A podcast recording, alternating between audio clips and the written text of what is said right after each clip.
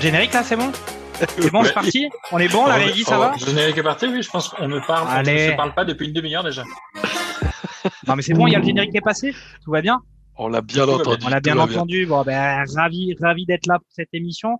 Euh, en direct, en live, multiplex, euh, Ligue 1 pour cette euh, 28e journée de championnat.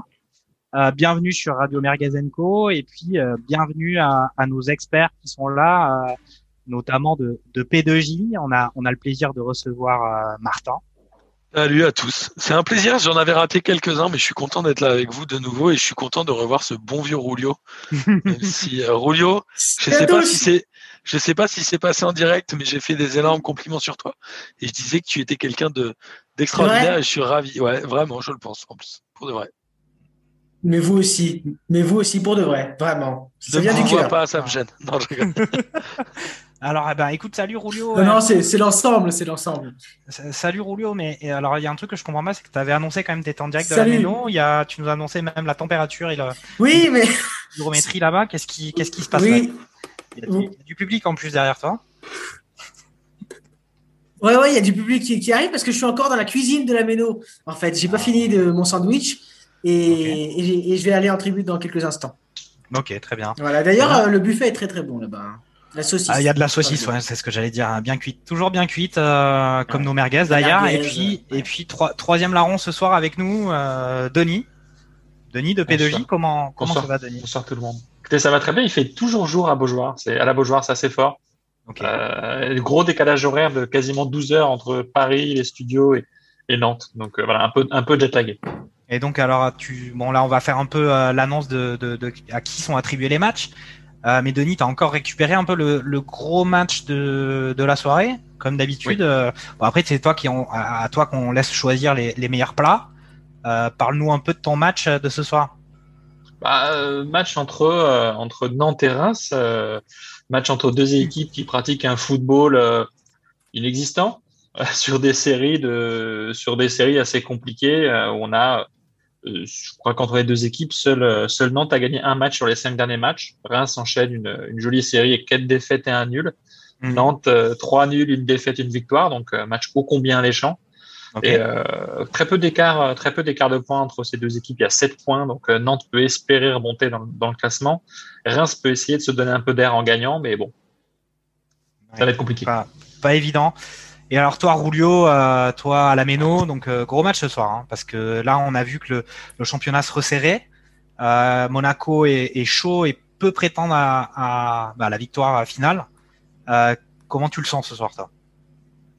Et bah ouais, ça va être super intéressant de voir une équipe de, de Strasbourg qui, qui reste quand même sur, sur, un, sur un match nul contre le, le précédent leader euh, lillois, parce que Lyon a, a repris la tête. Et Racing n'a plus perdu depuis, depuis trois matchs, une victoire à Metz et un, un nul contre euh, Angers et Lille, donc deux bonnes équipes de, de Ligue 1. Une quinzième place, un, un maintien pas totalement assuré, mais c'est l'occasion de- d'enchaîner donc une, une belle période pour les hommes de, de Loret bah, contre Monaco, qui, bon, on le sait, hein, en ce moment, football champagne, football flamboyant, euh, pas de, de défaite en 2021. euh, il reste sur, euh, sur euh, trois matchs, trois, deux défaites, deux victoires consécutives en championnat. Mais bon, cette petite série, elle, elle- elle est, elle est même nulle pour résumer ce Monaco qui, euh, qui ce soir va essayer de, de se rapprocher encore plus de, de ses concurrents devant et essayer peut-être de, de monter sur le podium. Ah bah écoute, euh, ça a l'air vraiment vraiment alléchant. Et toi, Martin, euh, je crois Ouais. que qui- qui Bah, je pensais, euh, je pensais regarder un Bordeaux PSG du mois de mars, mais apparemment je suis sur un match de pré-saison. Parce que je vois que sur le terrain, on a euh, Draxler, Rafinha, Sarabia, euh, Dagba, je sais pas. Soit il y a un problème sur Canal+, soit euh, je sais pas. Mais voilà, en tout cas, je regarde, je regarde ça. Je pense qu'on peut, euh, vu la compo des deux équipes, euh, miser sur un bon 0-0. Ah, écoute, après, c'est vrai qu'on a on a appris que euh, bah, Keane était euh, était euh, positif au Covid, donc euh, placé à l'isolement, sachant que le PSG avait quand même tout son lot de, de blessés. euh, Il y a Bappé qui est blessé, Neymar toujours blessé, Verratti euh, blessé, Di Maria blessé, Florendi blessé ou convalescent, et Bernat qui récupère de sa grave blessure. Euh, et de l'autre côté, un, un Bordeaux qui, qui, qui a le cœur blessé, je pense, qui a le cœur qui saigne, euh, avec notamment euh, le statut de Ben Arfa qui est très remis en cause et des résultats extrêmement euh, négatifs depuis quelques temps. Bordeaux, ça fait 10 ans que ça saigne pour les supporters bordelais, non? Euh, bah écoute, on va laisser notre notre expert Christophe Dubarry qui a qui a laissé l'animation ce soir, mais qui qui arrive un petit peu là, un peu au débeauté. Tu veux réagir sur Bordeaux peut-être, euh, Christophe? Salut les amis, euh, désolé pour euh, pour le retard. en plus, je vais pas rester longtemps. Écoutez, je suis super content de, de vous retrouver. je suis moins content de, de, de, de, de regarder ce, ce Bordeaux PSG parce qu'effectivement Bordeaux ça ça va mal. on a eu une interview de de, du capitaine Laurent Koscielny, voilà, qui a dévoilé quelques coulisses sur les vestiaires où que ça avait chauffé, en particulier avec Atem Ben Arfa. Euh, une interview assez intéressante dans le sens où, euh, où Laurent Koscielny dit voilà maintenant on s'est expliqué, on avait des choses à se dire, euh, maintenant on met ça derrière nous et, et on essaie d'avancer. ce qui était une, plutôt une bonne attitude de, de sa part et, espérons-le aussi de, de d'Atem Ben Arfa. en fait, Atem Ben Arfa, on est vraiment dans le dans le syndrome euh, du, du, faux héros quoi. C'est-à-dire que euh, il est arrivé, euh, je vais dire enveloppé de sa légende parce qu'il y a quand même une, il y a quand même un, certain, un certain aura mystique autour de autour d'HBA. enveloppé tout court. Ouais, enveloppé tout court. Ah, il était pas, je trouve qu'il était assez affûté pour une fois. Ouais, il était affûté et il a fait, il a fait objectivement une plutôt une bonne première partie de, de, saison avec euh, avec quelques coups d'éclat, mais ça reste un joueur euh, voilà qui a 33 ans, euh, qui a toujours été sur courant alternatif, qui l'an dernier a très peu joué et, et, mal joué, et là en fait il est dans le dur. Et, et, ce dur il est il est physique parce qu'on sait très bien que arrivé au printemps c'est le c'est le top c'est le top niveau physique des, des équipes de Ligue 1 et pas uniquement de celles qui jouent la Ligue des Champions. Et en fait il fait moins de différence. On voit moins on, voit sur le terrain qu'il fait moins de différence parce qu'il a face à lui des joueurs plus affûtés euh, qui défendent beaucoup mieux. Euh, et Peut-être plus euh, attendu quand même, parce qu'il a quand même fait des prestations où il avait rapporté quand même des points clairement aux Girondins par ses gestes, par sa différence sur le terrain. Là, c'est vrai que c'est plus dur. Mais alors visiblement, il y a aussi le fait que Gasset avait un peu déclaré officiellement qu'il avait un statut à part dans l'équipe. Euh, et ça, au fur et à mesure de, l'enchaînement de prestations plus médiocres, ça a été ça a été chaud pour les à, à gérer pour les autres joueurs. Quoi. Écoute, c'est vrai que c'est intéressant et je trouve que c'était une bonne com de la part de Gasset sur le moment euh, de, de, mettre euh, de mettre Ben Arfa sur un sur un piédestal euh, et quasiment lui donner un statut à part. Mais en fait, ça ne marche que si tu es exceptionnel sur le terrain. Et dès que tu as un coup de moins bien sur le terrain, ce qui est arrivé en fait à, à Athènes euh, début décembre, bah tout de suite, en fait, tu remets en cause ce statut, tu en fait, tu rajoutes des tensions euh, dans le vestiaire. Euh, on sait très bien que que Wayan, euh, même s'il n'y a pas grand chose qui sort, c'est pas c'est pas vraiment la super ambiance au-delà des repas des pardon des résultats sportifs. des repas au-delà des repas. Ouais, des repas. non, pardon. T'as pas mangé, Christophe. Je pense qu'il faut quelque pas. Hein. J'ai pas mangé. Donc donc voilà, donc c'est c'est tristoun, hein, c'est tristoun à Bordeaux, malheureusement. Et moi, voilà, en tant que supporter, je ne peux je ne peux que pleurer. J'ai pleuré devant le match contre Metz ah, il y avait le match de euh, Marseille avant quand même aussi, hein, où euh, ils, ils, ont quand même joué en supériorité numérique à, derrière quoi. Ouais, c'est vrai, mais c'est vrai, mais le match contre Metz, tu pleures. Euh, parce que parce qu'il y a quand même une jolie équipe de Metz et tu te dis que bon si t'es Bordeaux et t'arrives pas à battre Metz c'est que c'est que t'as plus qu'un problème bah, Metz ils sont cinquième du championnat quand même hein. ils sont dans un autre niveau cette année que que les Girondins hein. que beaucoup d'équipes d'ailleurs même si c'est reste que Metz hein. ils sont écoute ils sont sympathiques ils sont ils sont c'est une très belle ville, Metz d'ailleurs. Hein. franchement, c'est une très belle ville, mais bon, tu vois, on peut pas dire que Metz c'est un cadre du championnat et, et, même s'ils ont des bons résultats en ce moment, ils sont sur une belle dynamique. Euh, tu dois pouvoir les croquer. En tout cas, quand tu es Bordeaux, tu dois pouvoir les croquer. Donc, euh, donc moi j'ai peur. Voilà, j'ai peur. Pas, hein, le Bordeaux d'aujourd'hui, euh... le Bordeaux, c'est une équipe qui fait plus peur à, personne, non Non, non. Mais, mais en parlant plusieurs années. Mais en parlant de peur, Martin, moi j'ai peur ce soir parce que je pense que euh, je pense que le PSG arrive vexé de ces de ces derniers résultats, euh, euh, voilà un peu en dents de scie, euh, et ils ont envie de faire un résultat. Et je pense que la proie idéale ce soir, c'est Bordeaux. Ouais, mais quand tu vas quand tu vas à la guerre sans armes, tu peux pas gagner. Le PSG, ils sont personne là. Mm. C'est-à-dire que Sarabia, je suis désolé, mais Sarabia est, est loin d'avoir le niveau attendu d'un club comme le PSG, je pense, non? Je sais même pas s'il serait titulaire à Rennes, c'est pour te dire. Vous pensez pas Ouais, bah, bah, justement, tu vois, les, c'est, c'est Sarabia, je pense, c'est dans la catégorie euh, euh, euh, joueur qui, qui est un peu revanchard et tu vois qui a envie de prouver à Pochettino qu'il peut compter sur lui, en tout cas autant que Tuchel euh, compter sur lui. Et, et c'est tout à fait le genre de joueur qui est capable de coups d'éclat contre Bordeaux parce que Bordeaux c'est enfin c'est pas bon mais c'est c'est pas uniquement offensivement hein. défensivement à part à part Koscielny à part Captain euh, Captain Lolo euh, c'est après Après, ouais, après, si on reprend quand même poste pour poste, euh, tu regardes les compos euh, Bordeaux PSG, bon, il y a quand même la place pour le PSG. Je trouve que poste pour poste, ils sont quand même bah, devant. bien sûr. Euh, Il y a un mec derrière à Bordeaux qui tient un peu la baraque, il y a un goal un peu de confiance. Après derrière, ça reste un peu, ça reste Mm. un peu léger. Wang devant, même par rapport à Ah, grosse occasion pour Sarabia d'ailleurs. Mais Tu alors, alors, moi je vais quand même parler, je vais quand même parler parce que moi je suis aussi responsable d'un match. Le match c'est Lille-Marseille, qui est quand même un, qui est quand même un, un gros match entre euh, Lille qui est qui est leader de Ligue 1 et vraiment bien positionné et Marseille qui est quand même dans une phase de, de transition. Il se passe beaucoup de choses. C'est le dernier match de Nasser Largué qui est qui est mon papa hein, sur le sur le Mm. banc de sur le banc de Marseille qui va être remplacé par euh, le volcan euh, Sampaoli. Et, euh, et donc on attend quand même beaucoup de Marseille qui quand même euh, affronte un, un, un gros morceau là. hein. Donc ça, là, une défaite, ça serait compliqué. Et pour l'instant, euh, bah, je peux vous dire que le match est quand même une grosse domination de Lille, qui a quand même qui s'est Mm. procuré déjà quelques occasions. Ça va être euh, si Lille est à son niveau, en tout cas, c'est-à-dire pas le niveau qu'on a vu euh, en Coupe d'Europe. Si Lille joue bien et bien concentré, sans complexe, je pense que ça peut faire mal pour Marseille parce que moi, le match que j'ai vu de Marseille ce week-end euh, contre Lyon, moi, j'ai pas, malgré ce qu'on a pu dire sur comme quoi ils avaient réussi à relever le gant, euh, j'ai pas trouvé ça incroyable de leur côté, même si euh, j'ai trouvé que Payet, Tovin, Milik, c'était plutôt sympa. On va voir ce que ça donne contre un, je trouve une équipe plus performante que Lyon en ce moment, qui est Lille. Et Largué, il avait pas un peu le seum. J'ai vu une interview là de lui juste avant le match où il disait en gros, euh, Sampaoli, on s'est pas vu, on s'est pas appelé.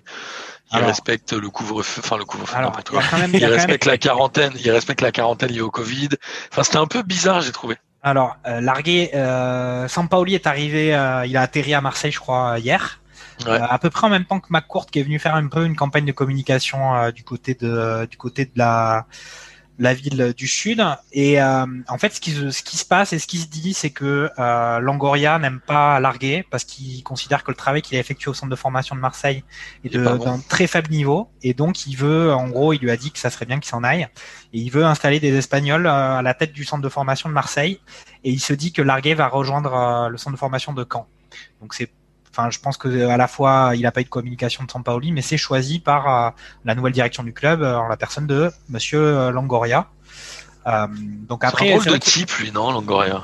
bah, c'est un genou euh, qui a fait quand même à la base son, son expérience professionnelle, c'est le recrutement.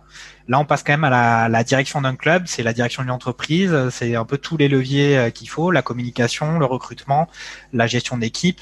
Donc, on va voir si comment ça fonctionne. Après, euh, il y avait besoin de changer héros, ça, je pense que c'était assez clair parce qu'il n'avait pas forcément compris la culture du club Il n'a pas compris la culture du foot, déjà. la culture du foot. Mais après, c'est vrai que Marseille est aussi un club qui a besoin un peu de se structurer. Enfin, ça, c'est mon avis personnel, hein, euh, qui a besoin de se structurer quand même pour atteindre le niveau auquel ils prétendent. Sachant que McCourt a encore fait des annonces euh, grandiloquentes euh, euh, depuis qu'il est arrivé à depuis qu'il est Et- arrivé en France. et il a dit il a dit qu'il voulait gagner euh, la Ligue des des Champions avec Marseille. Donc, Et attendez les gars, non mais et Je crois on que en le de ça. qui, non, je crois que c'est le maire qui a prêté ces mots-là à McCourt. Jamais McCourt redira la même chose. Surtout que je crois que ça a été dit, c'est que le Marseille, il fait, McCourt voulait que Marseille soulève la coupe aux grandes oreilles. D'où McCourt connaît le football au point de parler de coupe aux grandes oreilles. Je pense qu'en fait, c'est juste le maire qui s'est un peu enflammé. Non, mais attendez, pense. attendez, on en parle de, de, de cette visite de McCourt, parce que franchement, c'est un, c'est un énorme coup de com. Alors, on sait que la, la, Ah oui la- la boîte de com qui accompagne euh, euh, McCourt, c'est Image 7, qui est euh, euh, voilà une, une des, une des boîtes les plus prestigieuses euh, en France sur euh, l'image et la réputation. Euh, euh, ils ont fait du bon travail jusqu'à maintenant. Avec ils ont fait, alors, en, en tout cas, sur, sur cette visite de Marcourt, parce qu'en fait, Marcourt, il, il- est vraiment juste venu, euh, tu vois, euh, répéter la même phrase à, à tout le monde. Il a commencé par les supporters, et ça, c'est hyper malin de commencer par les supporters. Et d'ailleurs, en fait, c'est les supporters qui ont fait ça comme, parce qu'en fait, t'écoutes les, euh, ensuite les interviews qui ont été faites, la Provence, etc., euh, aux différents leaders. En gros, euh, il y, en a- notamment un, j'ai pas son nom, mais le mec dit c'est simple, ma courte, il nous a dit Hero is out. Eh ben nous, ça nous va. Paf. Bah, je trouve, moi je suis un peu, je te dis, je suis un peu sceptique parce que Héros c'était effectivement pas bien. Mais Marseille, c'est un club qui a un peu besoin de. C'est bien le côté flamboyant, etc. Mais euh, l'idée de restructurer à la fois les finances, de mettre un peu de l'ordre dans la, la gestion des supporters. Enfin, quand on veut, et on en a parlé plusieurs fois pour les clubs français en Coupe d'Europe, il y a aussi l'expérience et le sérieux et l'organisation du club qui fait que ça pousse toute l'équipe vers des résultats. À Marseille, enfin voilà quoi, la gestion des supporters et vouloir mettre de l'ordre là-dedans ok, peut-être que ça, ça fait un peu euh, consultant de KPMG, mais c'est pas, ça me semble assez, raisonnable et assez normal pour un club qui prétend être à la hauteur d'un Liverpool, d'un Bayern, des clubs qui sont des grosses machines. Marseille, c'est pas une machine. Marseille, c'est, c'est voilà, c'est barbecue merguez quoi. Après, tu parles, tu parlais de com, de com, c'est évidemment le foot de la com, mais à l'inverse de la politique, j'ai l'impression que les, messages de com qui sont donnés dans le foot sont beaucoup plus engageants. Genre le Champions Project, il est arrivé quand y a trois ans, tout le monde se fout encore de sa gueule avec le Champions Project, t'as encore des mèmes, des machins, Mm. alors qu'en politique, tu peux faire des promesses, deux semaines après, elles sont oubliées, il y a un autre gars qui a fait une dinguerie, donc ça passe de travers. Alors qu'en foot, quand tu dis un truc, putain, t'as intérêt à être carré, parce Ouais. que sinon tu te fais dégommer pendant des années, quoi. Mais il y a aussi quand même aussi sur la, ce qu'a raconté le maire de Marseille, il est aussi intéressé par euh, la séduction de McCourt parce qu'il veut vendre son stade Vélodrome. Et il a dit qu'il le vendrait qu'à seulement qu'à l'Olympique de Marseille et pas à Picard ou Carrefour, euh, que ça serait pas le Carrefour euh, Vélodrome, ça serait le Marseille euh, Olympique de Marseille Vélodrome. Donc euh, il faut Mm. forcément qu'il soit gentil aussi avec euh, avec Francky quoi.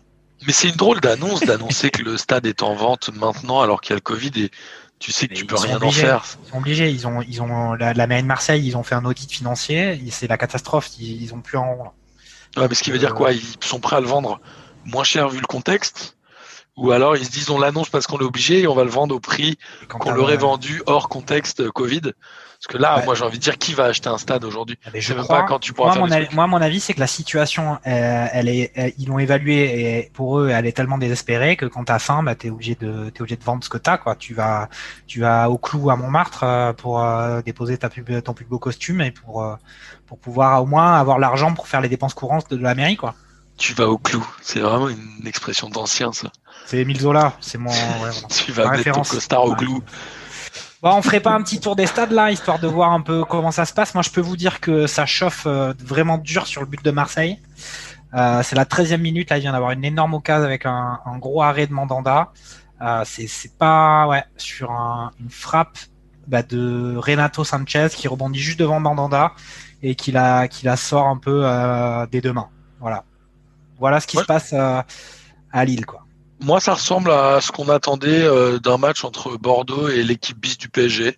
C'est-à-dire, je crois qu'il y a eu un tir de chaque côté, dont aucun cadré, une frappe de Sarabia dans la tête de Koscielny, et je dois dire que c'est pas désagréable à voir.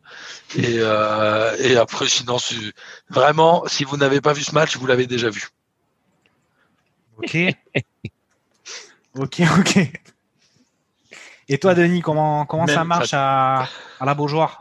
Même sentiment à la Beaujoire. hein. C'est un match qu'on a déjà vu tellement de fois. J'ai hein. tellement, je suis tellement désolé pour toi, Denis.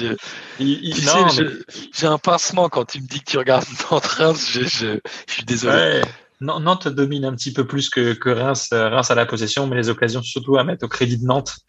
Euh, ce sont pas des occasions non plus dangereuses, quoi. Ça a mené jusqu'ici à un corner. Enfin, faut pas, voilà. Euh, On va on- pas belle ce match est une très belle tisane. Moi, j'avais besoin de me détendre ce soir et je pense qu'au niveau détente, on est très bien. Il n'y a même pas de quoi se crisper puisqu'il n'y a rien de raté, puisque rien n'est tenté. Et alors, attends, On juste attend une pas. petite question, puisque bon, t'as l'antenne. Euh, euh, Camboire, qu'est-ce que t'en penses là? Depuis qu'il est arrivé à Nantes, il y a quand même eu un, au moins un impact euh, psychologique. Il- ça, enfin, ils ont eu des, quelques résultats. Après, ils sont. Oh là là, j'ai vu. Oh, but- oh là. Et but à Nantes? Mais non, But à Nantes, les gars Ah ben, tu vois, mais quoi. l'inspiration. Alléluia Incroyable Et c'est un qui qui a marqué, de la droite. Alors qui met qui alors, attends, Moi, j'ai une, alors, deuxième énorme occasion de Sarabia. hein. Désolé, pardon. Vas-y, incroyable et un centre venu de la droite vers la gauche sur une touche ratée par Reims. Reims sera totalement une touche et une remise en jeu de la touche. Euh, c'est cafouillé par la défense rémoise. C'est un centre qui arrive au second poteau. C'est Colomboigny qui met la tête sur la barre, je crois. Non, c'est Colomboigny qui inscrit le but après la tête. Et qui met cette tête? C'est Moses Simon, 20, a C'est priori. le 27. Ah ouais. euh, c'est le, ouais, c'est le 27. euh, c'est Simons qui met la tête Eh euh, ben, sur dis la barre et je crois que c'est Colomoni qui transforme. Eh ben, Euh, bah, écoute, bah, euh, écoute, on a bien fait de te, te, te conserver Voilà. à, à donc effet Camboiré indéniable. Ah, ah, Mais c'est et, en fait, hein. Simons avait déjà mis le but avant que, euh, que Colomoni la mette au fond. Elle était déjà rentrée. Donc C'est c'est un but attribué à l'effet- Simons. C'est Ok. surtout l'effet Denis, les gars. Bah, bah, vous imaginez attendez. donner, c'est sûr. Je vois un but du FC Nantes et de Simon en même temps. Bah, c'est, c'est, écoute, Bah, euh, vous avez vu ce combo hein. Voilà, C'est et encore, et nouvelle occasion pour Nantes en plus, encore une fois, bien sorti par Akovic. Sur le- oh très là fort. là là. Eh Non, ben, je sais pas. fort, et là, c'est Blas, c'est Blas qui vient d'avoir une occasion. Je sais pas si on a un spécialiste des statistiques, mais il me semble que Camboiré, c'est 100% de tir cadré en but hein, cette année. Depuis qu'il est à C'est Nantes. possible. ouais. C'est en possible. a À chaque, à chaque tir ouais. cadré, il marque. Quoi. Et il se passe Ouais. rien. On, on le dit souvent dans P2J, c'est un peu des résultats en trompe-l'œil quand tu regardes un peu le fond des matchs et, et encore plus les stats finalement. Non, mais tu, peux te dire que pour revenir sur Camboiré, tu peux te dire qu'il peut y avoir un effet Camboiré euh, sur la fin de saison de Nantes, comme il y a eu un effet Dupraz euh, euh, lors de cette mythique euh, euh, saison du TFC. quoi. C'est un peu ce, ce genre de de, de mec qui, qui est capable de te faire un effet cathartique euh, en mode commando, euh, mais que ça ne marche que quatre mois. quoi. C'est ça l'idée. Ça marche quatre Mais il faut que, mais il faut que 4 mois à Nantes pour que 4 ça marche. matchs. 4 matchs, on s'est trompé. Après, après Ouais, je pense quatre que matchs. par rapport à quand il a repris l'équipe, ils sont toujours au même stade. Hein. Ils ont pas forcément, euh, ils ont pas forcément, ils ont pas remonté. Mais par contre, ils ont eu, euh, ils ont enrayé une spirale de résultats qui était, qui était pas positif. Ils ont une victoire, deux nuls. Euh, et là, on va voir peut-être ce soir, ça va bien tourner contre Reims, qui est quand même, euh, eh ben, dans la compétition pour euh, les dernières places. Donc, euh, avec une victoire, là, il serait pas mal. Il sorti, il serait plus barragiste. Hein. Donc, euh, Mm. écoute, Ouais. euh, Nantes, Nantes, le problème que Nantes a actuellement, c'est que Lorient est en train de gagner. Donc euh, Nantes se réveille peut-être. un- Il y a un effet Camboiré, ça c'est inéluctable parce que Nantes prend un peu moins de buts. Ils convertissent, comme vous dites bien, leurs occasions très rapidement, avec peu d'efficacité et surtout un fond de jeu qui est euh, quasi inexistant.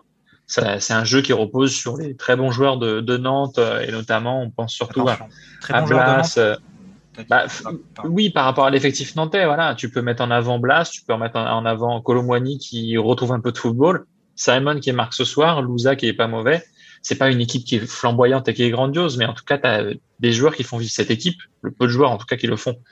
Et euh, le seul défaut de Nantes, c'est que ça intervient un peu trop tard, parce que devant, tous leurs concurrents gagnent. Nîmes s'est remis à gagner, Lorient se remet à gagner.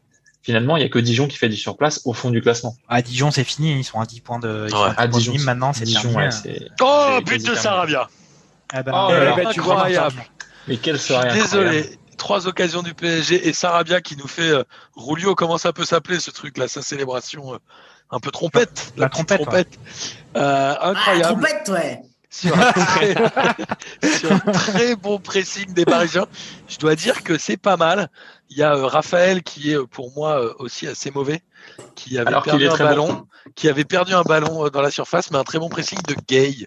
On a eu ce débat dans P2J qui est le meilleur entre Gay et Rafinha? Pour moi, la réponse, comme dirait Denis en 2020, elle est vite répondue. C'est évidemment Gay qui fait la passe pour Sarabia et Sarabia qui marque. Donc je vous l'annonce, euh, voilà, Gay en position de d'a- de- d'ailier gauche qui centre pour Sarabia qui élimine sur un contrôle Laurent Koscielny évidemment pour ne pas le citer et qui met dans le petit filet euh, petit filet de Costil qui faisait pourtant un bon match euh, depuis ouais. le début. Costil le grand ami de ton père euh, Nasser Larguet Jean-Michel. Ouais, c'est ça. Bon, on va passer à Rulio là. Rulio, comment, Ah ouais, comment ça se passe à la maison Rulio. là? Tu nous as pas, tu, tu, tu ne parles pas, tu nous dis rien, tu nous, enfin voilà, tu fais ton truc tout seul. On Ouais, parce que- tu parles. mais C'est pas de sa faute s'il a rien à dire. Ouais, parce que c'est c'est c'est un petit peu on est un petit peu déçu euh, pour l'instant de, de ce match. Euh, bon, début de rencontre, Monaco avait la possession, hein, euh, 64% quand même contre 36 pour euh, pour Strasbourg. Voilà, elle était stérile cette possession. Il n'y avait pas de, de de réelle projection, on trouvait pas la solution. Et puis c'est Strasbourg qui prend confiance au fur et à mesure du, match. Là, il y a eu deux occasions. Lamine Koné qui a tenté le, le premier tir de la rencontre, frappe à terre qui est légèrement dévié, qui passe à, à côté du du poteau droit de Lecomte. Et puis là, Diallo qui a servi Thomasson dans, dans la profondeur. Et là, Thomasson qui s'est, euh, qui a vu sa, sa frappe détournée par euh, par le compte, enfin arrêtée même par euh, par le compte. Et euh, et, et la- l'arbitre avait derrière euh, levé son, son drapeau. Donc Strasbourg commence à avoir des opportunités, alors que Monaco n'en a pas eu pour l'instant. Et en contre, il y a, il y a des solutions pour Strasbourg ce soir. Voilà, franchement, Monaco va, va devoir faire attention parce que ce, ce match, il est pas, il est pas gagné d'avance. Il est un peu décevant Ben Yedder en ce moment, non? Ouais, ça coince un peu. Après, c'est toujours le bon soldat. mais Ouais. euh, c'est un peu, bah, il est moins décisif. Mais euh, et puis ce qui est surprenant avec lui, c'est que bon, ça fait longtemps, on le connaît, mais il, il tient jamais les matchs en entier, donc il fait toujours remplacer vers la- vers l'heure de jeu. Euh, mais c'est vrai que c'est Quel pas. âge il a pas- 29 ans? Il est pas très vieux. C'est pas non? ouf. Je me demande s'il n'est pas une trentaine. Ouais, je crois qu'il a passé les 30. Hein. Ouais, je crois que Ben Yedder n'est pas aussi jeune que, Il a 30 ans. que l'on imagine. Et puis il a, il a raté les pénalties aussi, euh, dernier, Ouais, c'est ça. dernier truc aussi. Donc euh, c'est, mais après Monaco, ça, ça marche du tonnerre. hein, donc euh, écoute, c'est un système qui fonctionne bien. Lui, il est quand même, c'est un peu le soldat devant. Et puis il fait un peu la place où il, fa- il va fatiguer les défenseurs pour euh, pour laisser la place pour Voland. Euh, Ouais. voilà. Alors moi, pour faire un petit point sur euh, Lille contre Marseille, bah, le, le match c'est un peu c'est un peu basique. Donc c'est Lille qui fait un peu par moment le carrément le siège de du but de Mandanda. Marseille qui essaie de procéder en contre-attaque, mais pour l'instant il se passe pas grand-chose. Il y a eu des énormes séquences de domination euh, dans la surface de réparation. Euh, de, bah, de, des occasions pour Lille. Euh, ça va être compliqué pour Marseille de tenir tout le match si ça, si ça continue du même tonneau. Voilà. On ferait pas un petit point sur les matchs qui ont eu lieu à, à 19h parce qu'il y a quand même chaud. eu euh, tout son lot de, de matchs à 19h. Il y avait notamment, alors on va, on va peut-être commencer dans, il y a eu un Brest-Dijon avec, comme on l'a dit, euh, une victoire de Brest contre Dijon. euh, Dijon qui est vraiment, on peut dire que malheureusement pour eux, ça sent vraiment le cramer. Euh, ils ont perdu 3-1. Euh, on a Ils eu ont un 10 points de retard et c'est Mmh. jamais point de c'est un- retard. Bah, c'est, voilà. Duprat, Duprat est pris, il travaille à Caen. Euh, il peut pas faire ça non plus. euh, il avait déjà fait le coup de la vidéo qui a fait pleurer tout le monde pour le dernier match. Il pourra pas le refaire ouais. cette année, quoi. Euh, ensuite, on a un Nice-Nîmes. Et Nice qui a l'air d'être reparti un peu sur un bon pied puisqu'ils ont battu Nîmes, bon, qui été un adversaire euh, largement prenable pour eux, mais ils ont battu euh, Nîmes 2-1 avec notamment encore un, un but de Guiri à la, dès la quatrième minute de jeu.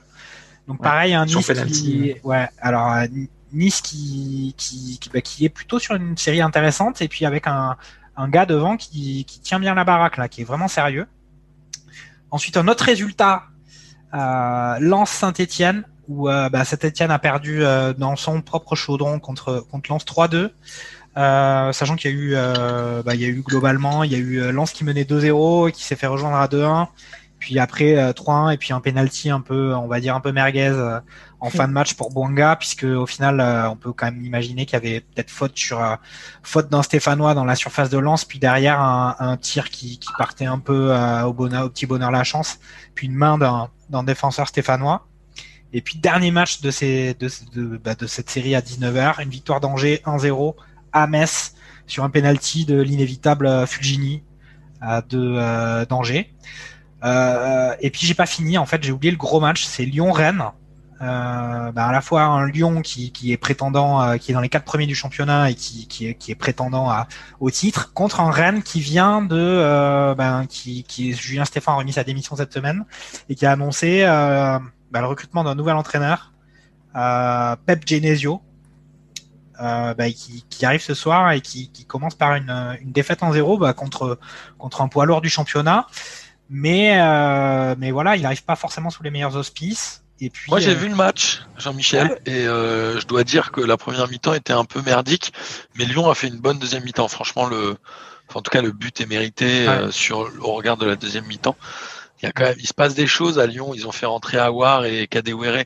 Il y a du banc, il y a des idées. Je, je suis vraiment pas un fan de Rudy Garcia comme comme vous le savez, mais je dois dire que là, cette équipe de Lyon, elle a elle a du caractère. Moi, je Mm. trouve. Après, euh, pour parler de Rennes et de Pep Genesio, moi j'ai toujours trouvé que Genesio était pas un si mauvais entraîneur que ce qu'on en disait.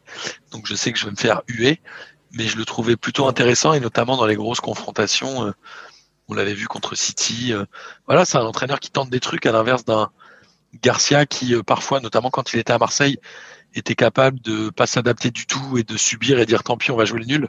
Mm. Pep Genesio, comme on dit, il- parfois il a tenté des trucs et moi j'ai vu des matchs de Lyon sous son air qui étaient euh, des très bons matchs. Ouais, alors après, moi je dirais qu'il est quand même desservi par. Il a pas la même agence de com, euh, comme dirait Ouais. Christophe, que, que McCourt. Il a, il a un charisme qui est quand même tout relatif, donc ça tout de suite. Lui, il bosse un- avec Imaginaire, lui. Ouais, voilà. Lui est plutôt au niveau, au niveau charisme, c'est plutôt léger, donc il a. Il a un abonnement annuel.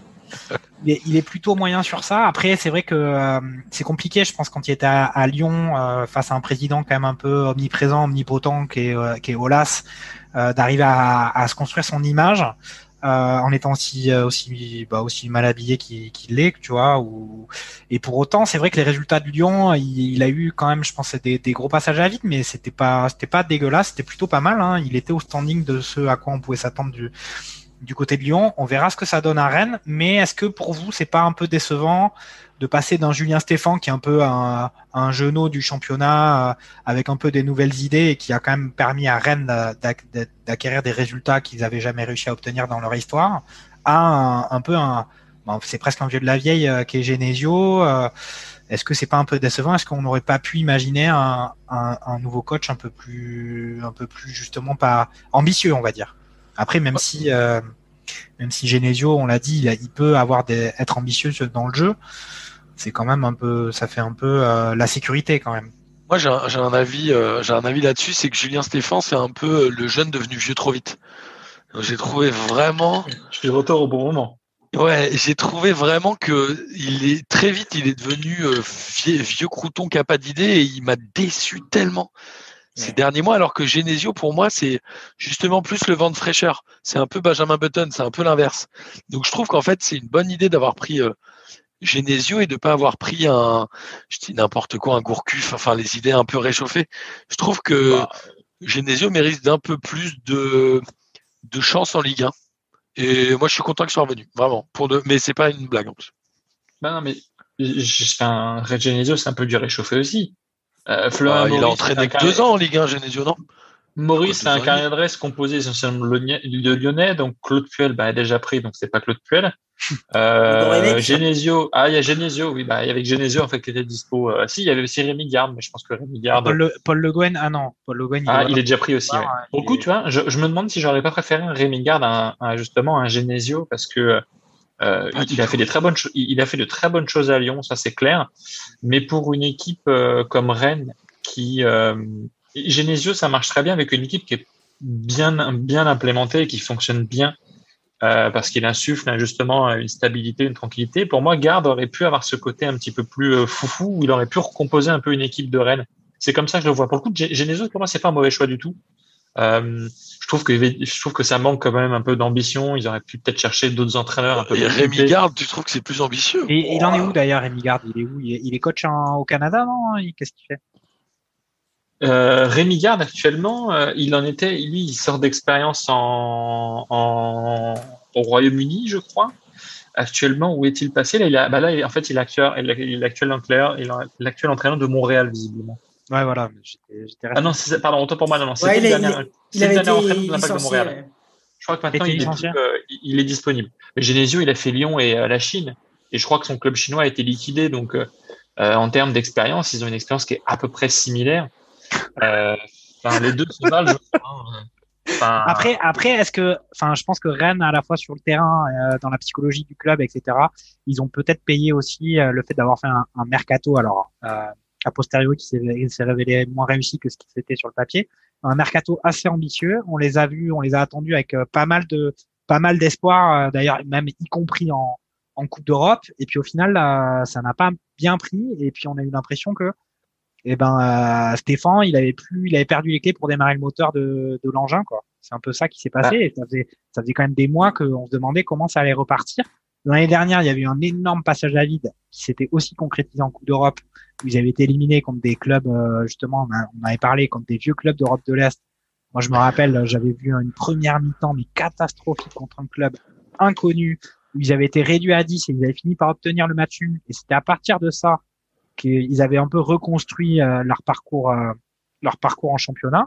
Cette année, il n'y a pas eu de ça, il n'y a pas eu cette solidarité des joueurs autour aussi du coach, et donc il manquait de solutions quand même. Mais Rennes l'an dernier en Europa League, ils sont dans un groupe composé de, Celtic, de Cluj et de Lazio. Bon, ils font dernier avec quatre points. Bon, voilà, c'est quatre points. Je crois que c'est leur, c'est un, un, total assez assez faible. Je me demande si en Ligue des Champions ils n'ont pas fait autant, voire moins. Mais euh, qu'ils ont fait. C'est surtout. Ils, ont fait un point, non? Ils ont fait un point, non? Ouais, bon, bah, comme... ouais, il y avait une marche haute. Et moi, je me demande, je me demande juste, c'est que voilà, Stéphane, beaucoup de gens l'aiment, beaucoup de gens l'aiment pas. Moi, je fais partie de la deuxième catégorie de, de personnes. Tu as ceux qui l'aiment pas, c'est ça? Je fais partie de, je fais partie des personnes qui l'apprécient moins parce que on, on, lui a donné les pleins pouvoirs euh, pour euh, pour gérer un petit peu l'effectif, tout ça à la place de l'étang. Euh, Est-ce que l'an dernier, avec l'effectif que Stéphane avait, avec les matchs qu'il allait avoir sur les journées qui n'ont pas été jouées, est-ce que Rennes aurait fini pour la Ligue des Champions? Je pense pas. Sûrement pas. Et est-ce que Rennes aurait fini pour l'Europa League? Non plus. Oh. Euh, Stéphane, a eu, Stéphane a bénéficié d'une vague, d'une bonne hype qui a été euh, initiée, un truc qui a roulé tout seul. Tu veux dire qu'il y a Et une je vague, sais pas, il y a une va- il y a non, une non, vague non. dans les temps. Il y a une vague dans les temps. Il y a une vague dans les temps. Il y a eu une vague Non, dans les Denis, temps. Denis, Denis, pardon, je te coupe parce que je et d'ailleurs Cass qui peut-être nous, nous nous écoute, Cass le René, euh, qui, qui lui faisait partie de la première catégorie, hein, donc ceux qui aimaient bien Stéphane. Euh, J'adore Stéphane. si vous vous souvenez bien, euh, la mouchi, euh, ça Ouais. prend pas vraiment. Ça prend pas vraiment la mouchi. Il y avait un petit Euh, début de quelque chose quand même. Il y a un petit début de quelque chose. Ouais, enfin attends, euh, euh, Rennes, ça fait quand même un moment qu'ils ont quand même sur le papier un effectif qui est pas mal. Hein. Bah, l'effectif de la. Mouchi, l'effectif de la Mouchi, il n'était pas. euh, Et, euh, et la mouchi l'étang, ça le fait pas. Donc là, Non. hop, euh, l'étang euh, président autoritaire, et, euh, il se débarrasse de la mouchi et il voit euh, Julien Stéphan, le mec qui monte, le type qui a des idées, euh, euh, ça marche plutôt bien avec les jeunes, donc il lui file les clés du camion, tellement bien que euh, Rennes gagne la Coupe de France. Et, euh, et nous enchante parce que parce que dans le jeu, euh, dans le jeu, c'était agréable. euh, C'est la première année de Stéphane. Enfin, il avait Ouais, même pas fait une année complète, hein, on est d'accord. Il Ouais, en- pas une année C'était une, complète, une décembre. demi-saison. c'est ça. en décembre, c'est ça. Exactement. Et puis ensuite, t'as euh, as l'impression que Rennes a franchi un palier. T'as l'impression que Rennes a franchi un palier et tu te dis tiens. Et je sais pas si vous vous souvenez d'ailleurs, c'est à ce moment-là qu'on commence à avoir des débats euh, sportifs où on se dit tiens, est-ce que Rennes pourrait entrer dans ce club des trois, quatre gros euh, Oui. du championnat de France? Tout à fait. ouais. Vous vous souvenez. Non mais c'est ça. Euh, Et, on, a- on avait attends, eu ça. On avait eu- et, et c'est le, et c'est au crédit de Stéphane. Et c'est à ce moment-là aussi que Rennes va chercher des joueurs un peu chers, va chercher Rafinha, tu vois. Mais, mais le un moment, c'était c'était quand même les presque les mais le plus gros c'était le plus gros recrutement français. C'était dans le top 10 recrutement euh, européen, presque un, un Hmm. peu juste avant la fin là. Mais- Ils étaient, ils étaient chauds. Mais le souci, c'est d'avoir laissé l'étang seul, tout seul, trop seul, tout seul. C'est un très bon coach, mais je pense qu'en termes de manager, Tu veux dire il Stéphane n'est pas bon manager. Ouais, ok. Temps. Et Moi, j'ai- au final, euh, pardon, oui, Stéphane. Et au final, tu te retrouves à, à- au mercato de cet hiver, ce mercato de cet hiver qui n'est pas horrible. C'est pas un mercato Ligue des Champions, c'est un mercato qui peut passer en Europa League, mais tu peux pas faire une équipe si jeune euh, avec autant d'exigences d'un coup, et surtout te passer de tes meilleurs joueurs, type Mendy, Rafinha. Je remets toujours Rafinha sur la table, mais ça, c'est la pire erreur du monde de l'avoir laissé partir. Enfin, c'est pas un joueur qu'il fallait laisser Ouais. partir quand tu veux ambitionner. Non mais Denis, on, Quand tu as on- On a toujours pas, faut aller on a loin. toujours Et pas par éclairci. Martin voulait parler, Martin voulait parler Ouais. et juste, juste avant que tu parles, je te Allez. seconde. Horrible, on est horrible. C'est horrible. Denis, euh. Rafinha, on en a, on en a parlé euh, souvent, mais Ouais. juste Mendy. Mendy, quand t'as Chelsea qui vient de proposer 25 millions d'euros pour ton gardien, Hmm. tu lui donnes Mendy. Par contre, quand tu vas chercher le goal de Dijon pour Ouais. 16 millions d'euros et que tu dis que finalement dans l'opération tu as gagné 9 millions, tu te dis Mais, mais, mais Mendy, mais ouais, et puis. Ah, mais attends, mais Mendy, Pardon, il y a Martin parce que je, je lui ai coupé le Mendy qui fait pas et- partir et- si et tard, il a surtout. été, il a levé la main et tout, il a, il a été super respectueux. Et d'être poli en hommage à Pierre euh, qui vient régulièrement chez nous et de lever la main. Non, globalement, je pense qu'on a aussi été vachement aveuglé par euh, Rennes, qui était le premier club français, outre, autre que le PSG, à gagner un trophée en trois ans. Du coup, Ouais, tout le monde s'est dit genre, waouh, Rennes, incroyable. Après, quand tu regardes sur le papier, je suis même pas sûr que Kamavinga a déjà éclos à ce moment-là. Mais globalement, aujourd'hui, à part Mendy qui est un bon gardien, mais des bons gardiens en France, il y en a, il y en a pléthore. Franchement, il y a des super gardiens. Mendy est un bon gardien, mais il n'est pas au-dessus de ceux qu'on a déjà dans le championnat. À part Kamavinga, t'as qui dans l'effectif où tu te dis, putain, c'est un joueur que j'aurais bien aimé avoir dans ou que j'aurais bien aimé voir dans une grosse équipe? Rafinha, je veux bien, mais enfin, pour moi, Rafinha, c'est le Bakambu, euh, c'est-à-dire que il est venu, il est reparti, on saura jamais ce qu'il vaut vraiment, mais il va vivre sur un, un niveau fantasmé des gens, alors que en Ligue 1, on l'a jamais vraiment vu, tu vois. C'est, je pense qu'on a sur euh, surqualifié Rennes parce que euh, le PSG raflait tout et que c'était un petit vent de fraîcheur. Il y a eu aussi l'UEFA, enfin le, la Ligue Europa, pardon, qui a fait ça et on s'est enflammé pour rien. Et on en a parlé rapidement dans P2J. euh, une mauvaise session de recrutement, quand je dis session de recrutement, c'est euh, les, les mercatos d'été, peut te flinguer trois ans d'évolution du club. Après, ça a été après attends, il faut euh, aussi, faut aussi voir qu'il y a aussi pas mal d'espoirs déçus parce qu'ils avaient fait un départ de un début de championnat canon aussi. Ouais, ils les on avait vu, matchs, on avait vu justement, il y avait cet imboglio avec euh, avec Nyang. mais il y avait Girassi qui est arrivé et qui avait fait des grosses perfs au début. Donc on était là, c'est bon, il confirme euh, à la fois, enfin les efforts qu'ils ont fait au mercato portent leurs fruits, ils confirment, ils confirment. Et puis dès, en réalité, c'est dès que la Ligue des Champions a commencé, ça a commencé à, le moteur a commencé un peu euh, s'encrasser et puis, et puis là, le moteur il, il est à plat, il faut, il faut le relancer et on verra ce que, ce que Pep euh, est capable de faire. Euh, on ferait pas un, petit tour des stades là, euh, sinon il y a Rulio qui va, s'endormir là, ou je sais pas à quoi tu pensais, peut-être à. Rulio, enflamme-nous, enflamme-nous. Fais-nous rêver, Rulio. Dis-nous, dis-nous. Eh bien, écoutez, je crois que je vais pas tarder à retourner dans la cuisine parce que je crois qu'elle est, plus sympatoche que, que la pelouse, hein, parce que bon, on sait pas qu'on se fait euh, chier, mais euh, presque. Je vais pas tarder à le dire. Euh, bon, non, je suis un peu, je suis un peu sévère parce qu'il y a une, une première euh, vraie, vraie occasion dans ce match pour Strasbourg avec euh, une reprise de, de Carole, la suite à un coup franc de Thomasson dégagé par Maripane. Euh, c'est pas passé loin de, de de de, de Lecomte, mais, euh, mais voilà, c'est pas non plus euh, tout proche, tout proche. Et, et, les débats sont rééquilibrés quand même. Hein. Je disais que Monaco avait la, la grosse possession au début de match. C'est toujours le cas, mais euh, Strasbourg euh, euh, monte un petit peu plus, sort un petit peu plus et se crée plus d'occasions. Et, et, Monaco, c'est vrai que ça fait. Il n'y a, pas, y a pas une grosse occasion pour l'instant dans ce match. Donc okay. c'est vrai qu'avec la qualité technique qu'on a avec Golovin, avec Ben Yedder, euh, Golovin est titulaire. Golovin est titulaire là sur le match. Golovin est titulaire. Ouais. Golovin ah, est, titulaire. C'est suffisamment rare pour euh, pour être titulaire. Mais Monaco, il marque surtout Exactement. à partir de la 70e quand même, non? Enfin, Ouais, c'est vrai. Derniers, il me semble. Hein. Ouais, ouais, c'est vrai que contre Brest ce week-end, il a fallu attendre, je crois, la 70e pour euh, pour marquer un. Donc, je vais pas, je vais pas encore aller dans la cuisine. Je vais attendre la 70e ouais. et, puis, et, puis on va voir. Mais en tout cas, c'est vrai que voilà, c'est pas c'est pas un gros match. C'est pas un gros match. Okay. Mais c'est un peu, c'est toujours un peu chiant ces journées. Euh ces journées de championnat. Semaine, hein. Ouais, c'est toujours ultra décevant. T'as l'impression de regarder euh, Eurosport 2, la Coupe de France. D'ailleurs, c'est. Non, mais c'est ça. Et puis après, bon, ce qu'il y a, c'est que là, on n'est pas surpris quand on regarde dans les tribunes parce qu'il y a toujours personne. Mais euh, quand on a le droit d'aller au stade, il y a quand même aussi beaucoup moins de monde. Euh, bah, le mardi, ouais. le mercredi soir, dans, la, dans les tribunes, c'est toujours ouais. un peu euh, compliqué pour les supporters ces, ces journées entre entre deux week-ends.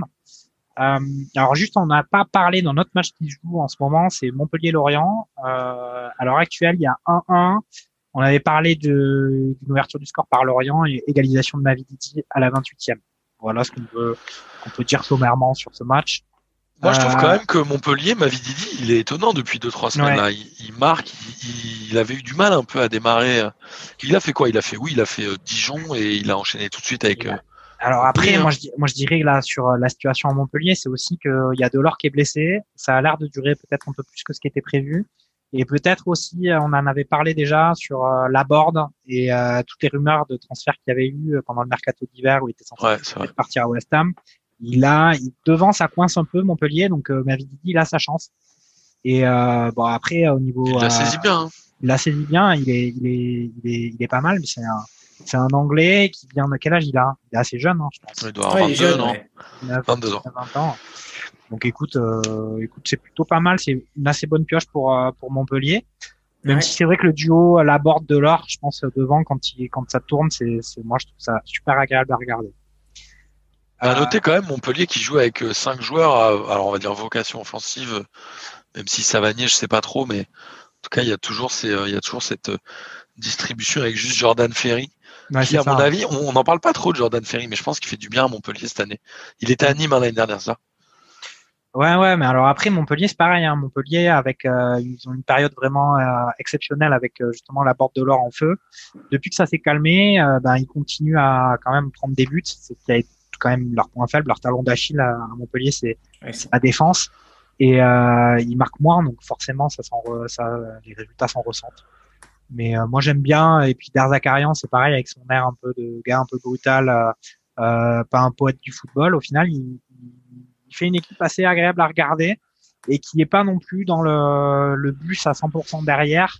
On a pu voir des Montpellier-Lille par exemple où au final ils ont perdu, mais, ils étaient bien battus. Et puis il y avait Delors qui avait marqué un but extraordinaire. C'est une équipe je trouve assez assez sympa, assez enfin voilà quoi, assez dynamique à, à voir.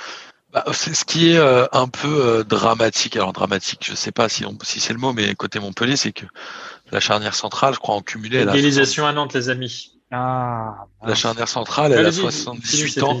Non, mais Ouais, vas-y, elle a- Denis, vas-y, Denis. La charnière centrale, Non, non, elle a je vous laisse 78 ans, pardon. C'est étonnant qu'en 10 ans, ils aient pas trouvé un remplaçant à Congrès ou Hilton. Pardon, Ouais, ouais. j'ai fini. C'est bien vrai, mais euh, même Pedro, euh, il y a, il y a Congrès, Hilton, Pedro Mendes, on est effectivement sur du, sur du, on n'est pas sur du 18-19 ans, euh, jeune euh, espoir français euh, sélectionné, mais bon. Après, euh, est-ce que ils sont, je trouve que sur les, sur les dernières années, ils sont au niveau, euh, au niveau attendu. Je pense de leur côté, c'est un peu le milieu du championnat ou voire un petit peu plus. Enfin voilà. Après, c'est vrai qu'il va falloir quand même arriver à, à S'en débarrasser à un moment. non, mais pas à s'en débarrasser, à avoir une transition où des gars qui, bon, c'est incroyable cette longévité de Hilton quand même, qui est toujours capitaine de Montpellier. À Non, 43 il est arrivé à Montpellier à 33 ans. Tu te dis, il vient pour faire une piche de 2 ans, tu vois. Exactement. Ça fait 10 ans qu'il est là. Incroyable. Et, euh, Et t'imagines, t'imagines, t'es un, t'es un jeune du centre de formation. Euh, tu sais, T'as Hilton trois générations de jeunes. tu sais, et, tu sais, et, et- et on dit, bon attends, Hilton c'est bon, il vient, mais il vient apporter son expérience, il est là pendant un an, il est là pendant deux ans. Et en fait, le mec, dix ans plus tard, il est toujours là. il est toujours là, mais c'est, c'est, c'est une machine. Mais par contre, Et- est-ce que, est-ce que quelqu'un connaît le nom du, enfin, ou est-ce qu'il y a déjà des joueurs de champ plus âgés qu'Hilton? Enfin, quel est le joueur de champ le plus âgé à avoir joué en championnat? En France uniquement En ou pas? France. Parce qu'il y a le En fameux France. mec qui a inspiré euh, Captain Tsubasa, là, qui joue encore à 164 ans. C'est ça, Ouais. Denis, non? Ouais, qui, ouais, ouais, mais en France, je sais pas, non, c'est, euh, En gardien, peut-être? Non, il n'y a pas eu des gardiens? Ouais, Je sais pas. Comment joueur de chambre Faudra, faudra éclaircir cette question parce que euh, faut peut-être qu'il a déjà joueur battu, il a peut-être battu le record hein, déjà. Je ne sais pas. Je ne sais pas. Bon, moi je vais vous faire un petit point sur euh, Lille Marseille. Il y avait un budget de niche, on en a pas reparlé. Ouais, mais j'ai pas levé la main pour prendre la parole, donc du coup, j'ai fermé ma gueule. Oh. Bon, attends, je finis mon petit, mon petit point sur. Euh, c'est la- Denis. c'est la 42e minute de jeu. Euh, Lille Marseille, ça fait pas mal rééquilibré. Euh, Il y a Marseille qui a des séquences où ils ont repris, remis le pied sur le ballon. Ils ont eu quand même quelques occasions, notamment une, une assez grosse occasion de Camara. Euh, j'ai l'impression, j'ai j'ai le sentiment qu'un peu les deux équipes, elles ont l'air d'être un peu coupées en deux entre l'attaque et la défense de chaque côté. Et c'est assez, c'est assez agréable à regarder. Et finalement, Marseille est arrivé à un peu sortir la tête de l'eau et euh, rivalise un petit peu avec Lille, même si quand même Lille a procuré beaucoup plus d'occasions sur cette première mi-temps. Euh, Denis, allez Denis, à Denis à la Beaujoire. Oui, bah écoutez, euh, Nantes dominait, Nantes avait eu une grosse occasion et finalement c'est un, ballon mal euh, mal appréhendé par Louza qui a voulu soutenir sa défense et euh, finalement il offre un compte défavorable. Conan, latéral gauche de Reims, ça arrive quand même euh, à faire une frappe croisée du gauche et Lafont là-dessus et a mis du temps ben, de se mettre au sol. C'est dommage que Nantes pour le coup jouait pas trop trop mal, c'est intéressant. Ok. Ok, bon. Euh, Christophe, Christophe, toi, t'es sur, t'es sur quel match là? Qu'est-ce que tu peux, tu peux nous dire euh, Qu'est-ce que tu vas nous chanter quoi? Tu es mute, On Christophe. t'entend pas, on t'entend pas, Christophe. T'as le micro coupé. Pardon, pardon. Écoutez, je, je suis en train de regarder ce passionnant euh, Bordeaux PSG. Euh, c'est pas si mauvais que ça, Bordeaux, en fait, hein, Martin, euh, vu qu'on regarde le, le même match. Ouais. Euh, mais t'as l'impression qu'en face, Le dernier geste, quoi. La dernière Ouais, et puis- passe. le- Et puis t'as un PSG qui ronronne, mais qui, qui est capable au moins de coups de griffe de t'en foutre un, quoi, comme celui de. Sarabia, tu vois. Et Et Sarabia, il se prend pour Di Maria, là. T'as vu l'extérieur qu'il met sur Icardi? Il est au four et au moulin, incroyable. J'ai bien fait de parler de lui, du coup, il est trop chaud. Il, il est trop chaud. Euh, et puis bon, les amis, moi je vous souhaite un excellent live parce que je dois, je dois malheureusement vous, Bah, vous quitter. Ah, mais t'as le droit de- t'avais le droit qu'à la première mi-temps, quoi. C'est Et ça le droit à la première mi-temps, exactement. Euh, et puis, ben, surtout, je vais vous écouter. Donc maintenant, je vais passer du côté YouTube, je vais mettre les écouteurs et puis, euh, et puis je vais vivre les matchs avec vous. T'as un plaisir de t'avoir, en tout cas. Super. Merci, je avec vous embrasse. C'est avec nous. Ciao, salut ciao. Christophe. Ciao. Ciao, Christophe. Ok. Bon bah ouais, ok. Donc euh, donc du côté du PSG, euh, on a on a bah, donc un score de 1-0, mais donc euh, Ouais, Bordeaux, comme disait Christophe, c'est sans risque. bien. hein. Mais ils vont ils vont euh, ils vont certainement prendre un petit deuxième euh, deuxième mi-temps, parti comme c'est comme c'est parti, ils vont finir par par céder. P- non Le PSG, on sent qu'ils vont, euh, s'ils ont des occasions, ils vont en avoir, mais sinon, ils, ils vont pas trop forcer, je crois. Et Draxler est en dessous de tout, comme d'hab. N'est-ce pas, Denis? Je sais que tu l'aimes beaucoup, mais Non, Draxler, je trouve que c'est un bon remplaçant. Jean-Michel, il est pas. Ah ouais. Et là, C'est con, il était titulaire. Bah oui, non, mais c'est tout bête, mais c'est- c'est c'est une grosse différence. Draxler est très bon quand il joue un quart d'heure, qu'il est plus frais que les autres. Il arrive, à, il arrive à se mettre dans les matchs. Alors que quand il est titulaire, c'est moins bon. Mhm. Après, moi, j'ai trouvé qu'il il avait fait des entrées ou des présences sur le terrain un peu plus dynamiques que, que ce qu'on avait vu auparavant. Et je pense que, attends, euh, il, est en fin de contrat. Hein. Contre, ouais, il, bah, il tire euh, au maximum de la corde. il va partir euh, ben, gratuitement. Parce qu'il parlait d'Arsenal, c'est toujours vrai ou pas? Alors, je sais pas. Moi, j'avais entendu dire qu'il y avait eu un pont d'or d'un club russe, je crois, ah, ouais. qui parte et qu'il a refusé. Bon, ce qui peut aussi se comprendre. Euh, mais moi, j'ai trouvé qu'il était plutôt percutant. Après, là, sur ce match, le PSG au niveau du banc, ça va être un peu léger quand même pour. Euh, on va voir ce que ça va donner en deuxième mi-temps. Après, l'adversaire est, est pas non plus volant, mais euh, ils ont peut-être moins le second souffle qu'ils ont ils auraient pu avoir si ils avaient moins de blessés ou de malades. Ouais. moi, du mon côté, moi à Lille, c'est la mi-temps. Moi aussi. Commencer. Ok. En fait, c'est euh, euh, Rulio qui a eu le match le plus pourri finalement. Bah, bah, écoutez les gars, là il y a une, une belle occasion, deux belles occasions. Une non, mais tu viens de dire que c'était la mi-temps, c'est pas possible là, qu'est-ce que tu nous racontes Ouais, mais il y a, y, y a, quelques, quelques minutes là, euh, bon ballon de, de Thomas en profondeur pour, pour Diallo, frappe, il frappe à côté du, du but de, de Lecomte, euh, assez, assez bizarrement parce que quand même il y avait, il y avait de l'angle. Bon voilà, et Strasbourg jouait beaucoup plus haut, Strasbourg s'installait vraiment dans la partie de, de terrain monégasque, qui est Strasbourg était beaucoup plus dangereux et Monaco reculait. Donc il y a quand même, euh, il y a quand même aussi euh, dans le dos des défenseurs monégasques de, l'espace. Donc c'est pas assurance tout risque. Et puis là il y a une dernière occasion pour pour Monaco. On parlait de Ben qui était qui pas très en vue en ce moment. On l'a pas vu de la première mi-temps. Il a failli nous planter une patate là juste avant la pause avec euh, une longue touche de, de Caillou Henrique. Bam dans la surface strasbourgeoise, une tête déviation de la tête de de Volante pour Yedder sur le côté gauche qui bam euh, arme, euh, coup de canon, reprise euh, détournée par Kawashima, puis après il a fallu la, tête de Guibert pour assurer le, corner. Donc mi-temps 0-0, ça a commencé avec grosse possession monégasque, puis voilà le match est équilibré avec des occasions strasbourgeoises et là une dernière occasion pour, pour Monaco. Donc c'est assez équilibré ici à Strasbourg. Ok, ok très bien.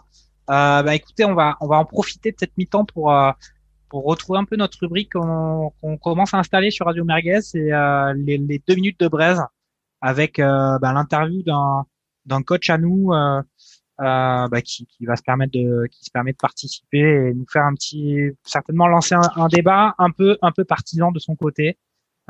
écoutez ça.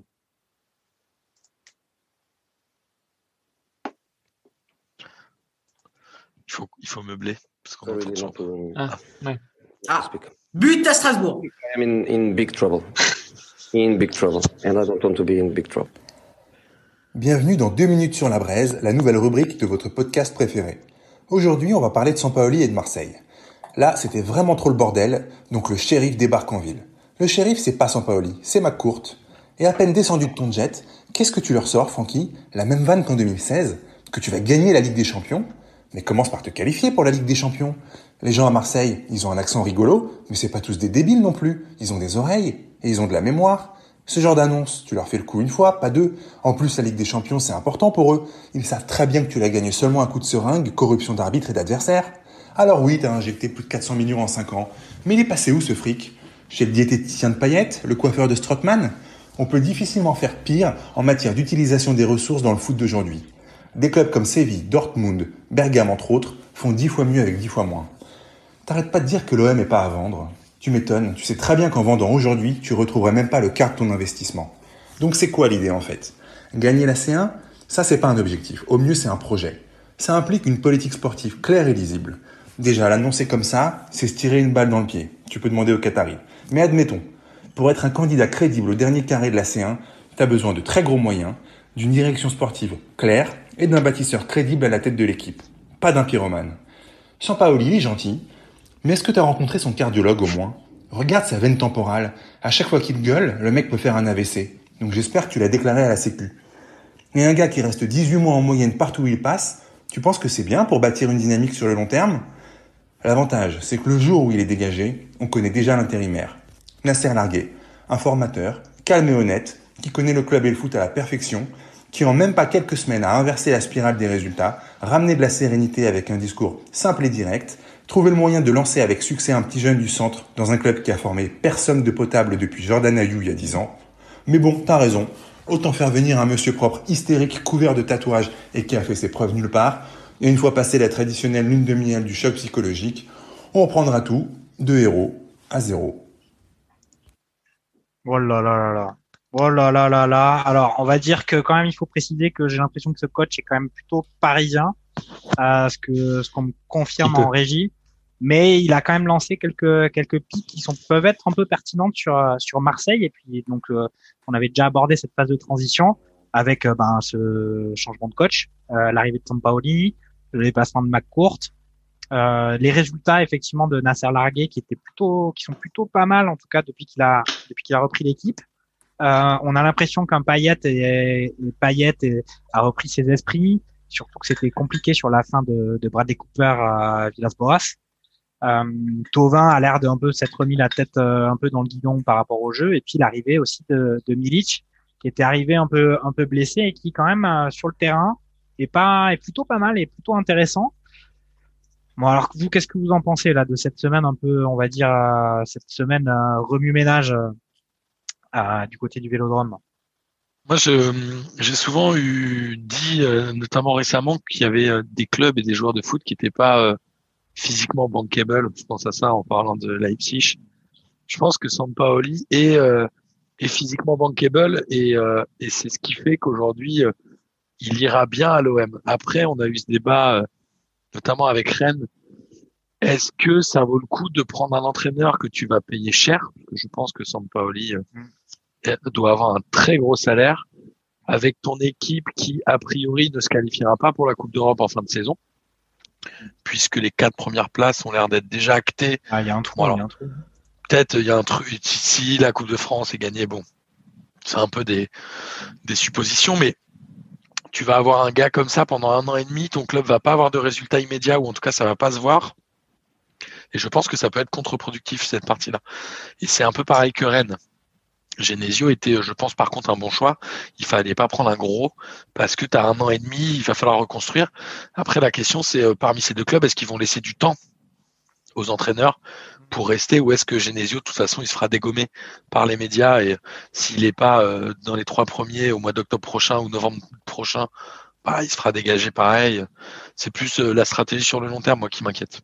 Après, c'est vrai que quand tu vois un mec comme Genesio, tu dis, lui, il peut rester à peu près 3-4 ans dans une équipe qui a des résultats euh, pas forcément ouf, moyen, mais, mais qui, qui, tient un peu, qui peut faire plaisir à voir par moment. Alors qu'un mec comme Sampaoli, de par à la fois son parcours, son historique et son caractère. Tu dis pas qu'il va rester pendant trois ans euh, à Marseille, si avec euh, trois ans de Marseille sans Ligue des Champions par exemple, ou euh, sans ou avec si vous posons dans un an on apprend que ma courte finalement ils vont le club et qu'il n'y a plus rien dans les coffres. Donc c'est vrai que c'est à la fois un choix ambitieux, c'est un mec qui je trouve au niveau de sa façon de d'être ressemble aussi quand même à cette fureur, enfin un peu à la fureur marseillaise. Mais euh, est-ce qu'il aura les, les, un peu les moyens de cette, de, de, de cette image en fait? Euh, Ça reste à, ça reste à prouver parce qu'on sait aussi, et pour une fois, on n'en a pas parlé jusqu'à la, jusqu'à la mi-temps de, notre, de notre émission, mais que le football français est quand même en, en très grande difficulté et, euh, et on l'a dit en abordant le sujet de la vente de Marseille, mais c'est vrai que la valeur de Marseille par rapport à ce que McCourt avait investi à la base, eh ben, il s'y retrouve absolument pas. On n'a pas entendu dire qu'ils étaient tombés sur un magot euh, quelque part caché euh, après les destructions de la commanderie. Donc euh, franchement, c'est quand même, c'est vrai que c'est un signal qui est quand même très ambitieux, mais on se dit qu'ils ont, ils vont pas avoir tous les secteurs de, du club à la hauteur de ce, bah, de ce coach relativement prestigieux, même si il a l'air un peu coach champagne. Ouais, c'est le salaire d'un bon joueur, d'un très bon joueur, je pense, à mon avis. Dans Strottmann. c'est vrai que c'est soit ça, ça passe euh, ou ça casse. Hein. C'est vrai que euh, bon à, à, à Séville, bon, il a fait de, super résultats au Chili, mais c'est vrai que je pense qu'il faut vraiment un engouement euh, dans, dans, son projet de jeu, que ses joueurs que, que ses joueurs le, le suivent, parce que c'est vrai qu'il demande quand même de l'intensité, un petit peu à la Bielsa, de, de garder le ballon. Il suit ses joueurs. je me rappelle, je sais plus qui qui a dit ça, je crois que c'est Mariano qui a, qui a dit ça dans un entretien à l'équipe. Il suivait ses joueurs sur, sur la ligne de touche, il leur courait après, il leur gueulait dessus.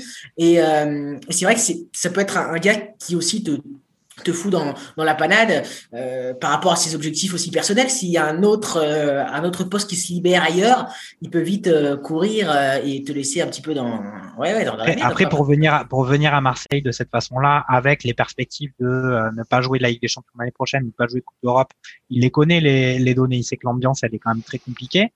Euh, bon après, il sait qu'il peut être un peu le, le, le, le game changer d'une certaine façon, mais il sait que l'année prochaine ça sera que le championnat. Euh, il, peut- il aurait pu quand même aussi avoir des, des projets de des projets de coaching plus ambitieux que cela, et pourtant il a Ouais, pas grave. été- il a choisi Marseille, donc ça veut quand même aussi dire qu'il n'avait pas Oui. oui. pléthore de, de, possi- de propositions. Euh, après, moi, ce qui me laisse un peu sceptique, mais moi j'aime bien quand même ce choix un peu ambitieux de, de Ouais. Marseille sur le coaching. Ce qui, moi, ce qui me laisse un peu sceptique dans cette histoire de coaching, c'est que j'ai l'impression qu'à l'heure actuelle, quand t'es coach, t'es obligé de te réclamer de Bilsa. Euh, Il y a eu ce documentaire sur euh, Pochettino qui est sorti. Euh, euh, c'était euh, genre, t'as l'impression que c'était, il s'était fait adopter par Bilsa et que c'est l'héritier de Bilsa. Euh, Sampaoli, c'est pareil. Bon, je suis un peu, bon voilà, on a compris que c'était ça qu'il fallait dire que l'agence de com de, de Bilsa fait du bon travail. Moi, je trouve que bon, on verra ce que, on verra ce que ça donne avec avec l'effectif de Marseille pour Sampaoli l'année prochaine, sachant qu'il y a quand même des joueurs qui vont ou moins être sur euh, aussi sur le départ, parce qu'un gars comme Tovin, lui, c'est pareil, il part libre, à la, il est libre à la fin de l'année. Ouais. Je crois qu'il a déjà refusé une euh, bah, une- un nouveau contrat, il me semble. Euh, on verra si euh, il continue à donner le statut que Payet a. Sachant que Payet, lui, il a un contrat jusqu'en 2024 avec y compris une clause euh, où il serait dans le staff, je crois.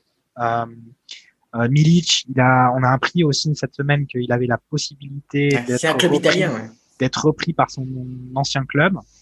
Euh, donc on, on va voir aussi euh, ce que ce que ça va être l'effectif de Marseille parce que c'est vrai que cette année on a on a Camara qui est qui est plutôt pas mal mais on a un Benedetto qui a, qui a, qui a bien reculé quand même dans la hiérarchie des attaquants et qui a quand même beaucoup déçu.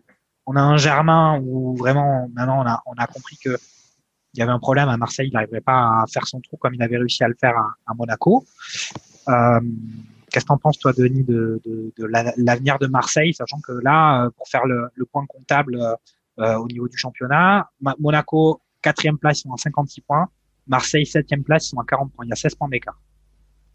Il y a 16 points d'écart. Et j'ajoute à la liste des joueurs dont tu parlais, j'ajoute Cuisance et Encham, qui sont deux joueurs recrutés. Encham qui était au cœur des polémiques et qui ne joue pas trop. euh, Ouais, qui a précipité bah, le départ de, de Bradley Cooper.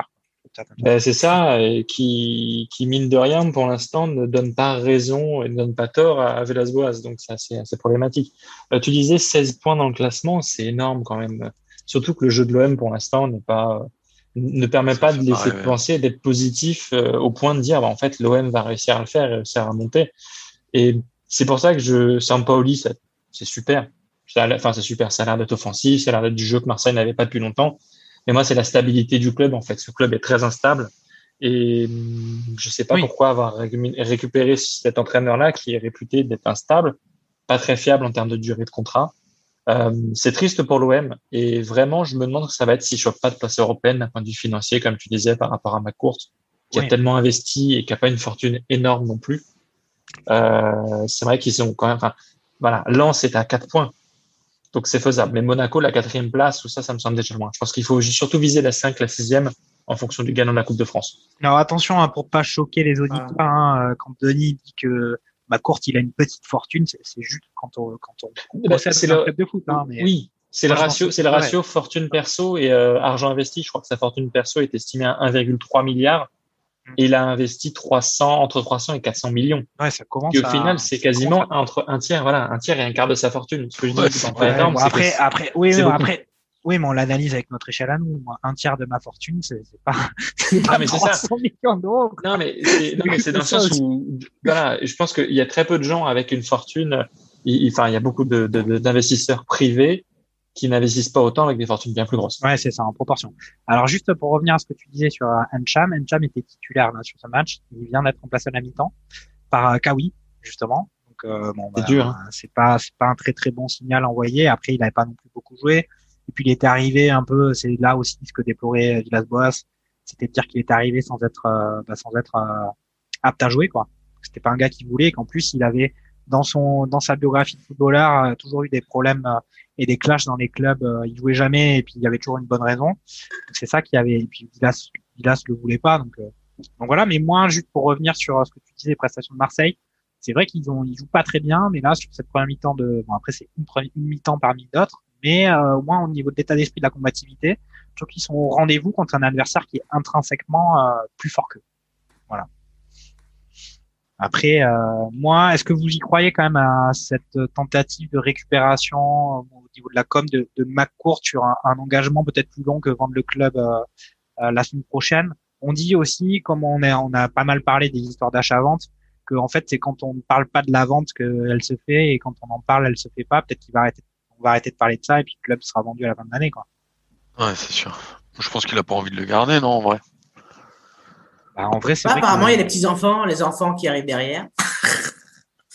Mais euh, bah après, c'est vrai qu'il va falloir les, les, résultats, quoi. Qui, ça va être un peu le, le juge de paix aussi qui va arriver. Et on parlait de Sampaoli, c'est vrai que on, on, loue effectivement son football champagne qui va ramener euh, les Marseillais proches de, de, leur identité, mais c'est vrai que c'est pas non plus un entraîneur réputé pour, euh, alors il est réputé pour son jeu, pour sa fougue, tout ça, mais j'ai peur aussi que ça fasse un petit peu un Marcelo Bielsa, c'est-à-dire une, une, très bonne première partie de saison, et puis derrière un relâchement, et derrière on va pas accrocher les, les places européennes. C'est ce qu'il avait fait avec Séville. Je crois qu'il avait fait un super début de saison pour sa première année. Je crois qu'il était euh, troisième, quatrième, troisième, et puis après il y a eu l'approche de, de la sélection argentine. Et puis voilà, l'équipe a commencé à, reculer. Donc euh, bon, je faisais juste une petite parenthèse par rapport à ça, mais c'est vrai que c'était juste pour dire que ma courte va devoir recommencer à avoir de gros résultats s'il veut être aussi crédible par rapport à, son, projet sur le long terme. Il n'y avait pas aussi un point, alors je sais plus où j'avais entendu ça, sur un peu la gestion d'effectifs de, de qui se targuait de, de alors c'était peut-être, je sais plus dans quel podcast, j'ai pu entendre ça, qui se targuait d'être euh, très permissif avec ses joueurs et que euh, pour Marseille, ça, on serait peut-être un peu sceptique de voir euh, ce que ça allait donner sur euh, un modèle où ben, finalement il pourrait jouer à la PlayStation 4 dans le loft. Donc, il paraît justement, il y avait eu ces problèmes avec la sélection chilienne, avec Vidal, il lui laissait partir faire la bringue et puis, ouais, et puis le mec, il, il, partait avec, il partait faire la bringue et puis au final, il, il était complètement carbo et puis il bourrait avec sa avec sa Ferrari à, à 8 grammes d'alcool dans le sang et puis après, il retournait, euh, il retournait à l'entraînement le lendemain, et puis Sampaoli, parce qu'il mettait une petite tape sur l'épaule, euh, en lui disant, t'as été un peu pollution hier soir, vas-y, va courir, va courir. Tu sors des mots incroyables ce soir, Jean-Michel. Ah, écoute. Polisson, euh, au clou, tout ça, j'adore. Eh ben, écoute, c'est, en plus, c'est, en plus, c'est spontané parce que, parce que j'ai, je n'avais pas particulièrement préparé euh, préparé cette émission, en tout cas l'animation. Donc écoute, c'était dans ma, c'était bien enfoui dans mon, dans mon inconscient. C'est euh, validé. Ok. Mais euh, ouais, ouais, Saint-Pauli, c'est bah, après c'est une bonne idée hein, vu le caractère du club, euh, les entraîneurs d'avant. Oui. Euh, on parlait des, des, entraîneurs qui étaient, enfin des joueurs et des clubs qui étaient euh, physiquement bankable. Bielsa, il est physiquement bankable pour le créneau qu'il a d'être le génie incompris du football mondial qui a révolutionné l'histoire du foot et de, du monde entier. Tu vois, il est parfait pour ça physiquement. Ouais, ouais, ouais. Mais après, est-ce que Sampaoli il est aussi assis sur une glacière, on est d'accord? Ça, ouais c'est tous dessus. c'est, c'est... Alors, je le vois surtout debout en train de, en train de hurler, moi, Sampaoli. Je le vois jamais assis, j'ai l'impression. Je le vois assis chez un tatoueur, moi. Mais... Ouais, c'est vrai que ah bah, c'est un tatouage exceptionnel. Hein. Mais moi, j'avoue que moi, c'est la, la hype Bilsa commence un peu à un peu me, tu vois, à la limite, la hype théoricien du foot et, et un peu une mise en place de nouvelles tactiques, stratégies.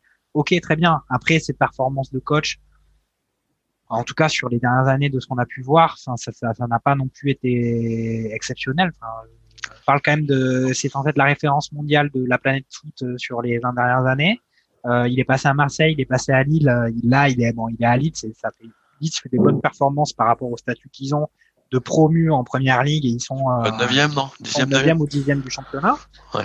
Mais bon, euh, après il a peut-être pas eu dans ses mains effectivement des, le Marseille qu'il a eu entre ses mains c'est pas le Marseille qui allait gagner la Ligue des Champions, mais je trouve qu'on s'enflamme vraiment beaucoup. Moi, je trouve qu'on pourrait rester justement sur euh, l'aspect plus purement tactique de son jeu, mais moi, Leeds, j'ai vu des matchs, c'est enfin, faut pas non plus taper la, je, je n'étais pas en train de, c'était pas des grands moments d'épanouissement euh, de cette ouais. foot, quoi. Clairement. Ouais, non, c'est sûr. Non, mais avec l'effectif qu'a Leeds, ce qu'ils font, c'est vraiment pas mal. Enfin, c'est tactiquement bien. Ils prennent pas trop de valises, ils se font pas trop, ils se font pas trop manger à chaque fois. Donc, c'est surtout le ratio, oui, euh, c'est le, le, rapport que tu as entre l'effectif et, et l'entraîneur qui est assez un, un, intéressant. Et Sampaoli, est-ce qu'il ferait un très bon, une très bonne chose avec l'effectif actuel? Ouais, bah ça, c'est. Il y Est-ce que. il y a du C'est boulot. ça aussi. Hein. Ben oui, mais c'est oui, Ouais. c'est effectivement là, si on parle d'un Bilsa qui est capable d'un peu transcender son effectif par rapport à ce qu'il a entre les mains, c'est vrai que c'est un coach comme ça qu'aurait be- dont aurait besoin Marseille. Sampaoli, c'est peut-être un mec qui va mettre une furia, mais que, qui va peut-être se heurter aux, aux limites intrinsèques de de son de son de son effectif parce que voilà, enfin Payet, Payet a plus 20 ans et euh, il- on a l'impression qu'il baisse un petit peu. Même si je le trouve plus engagé maintenant depuis que en fait depuis que Villas-Boas est parti tout simplement. On l'a vu d'ailleurs été crevé, ouais. On, on l'a vu d'ailleurs faire une interview euh, justement où il répondait encore une fois parce que c'est un peu le- l'histoire qui a beaucoup fait jaser sur ses relations avec Tovin et puis il disait que ben personne il a répondu de façon je veux dire plus habile que ce dont je m'attendais de sa part où il disait Ouais. qu'écoute euh, quand ils, ils avaient eu de très belles périodes tous les deux sur le terrain euh, bah, justement notamment avec Bilsa et que euh, après euh, on n'était pas obligé de partir en vacances avec tous ses collègues de travail et qu'il partait avec certains et pas avec d'autres et que c'est pas pour autant qu'ils pouvaient, euh, ils étaient obligés de mal jouer ensemble parce qu'ils s'appréciaient pas particulièrement.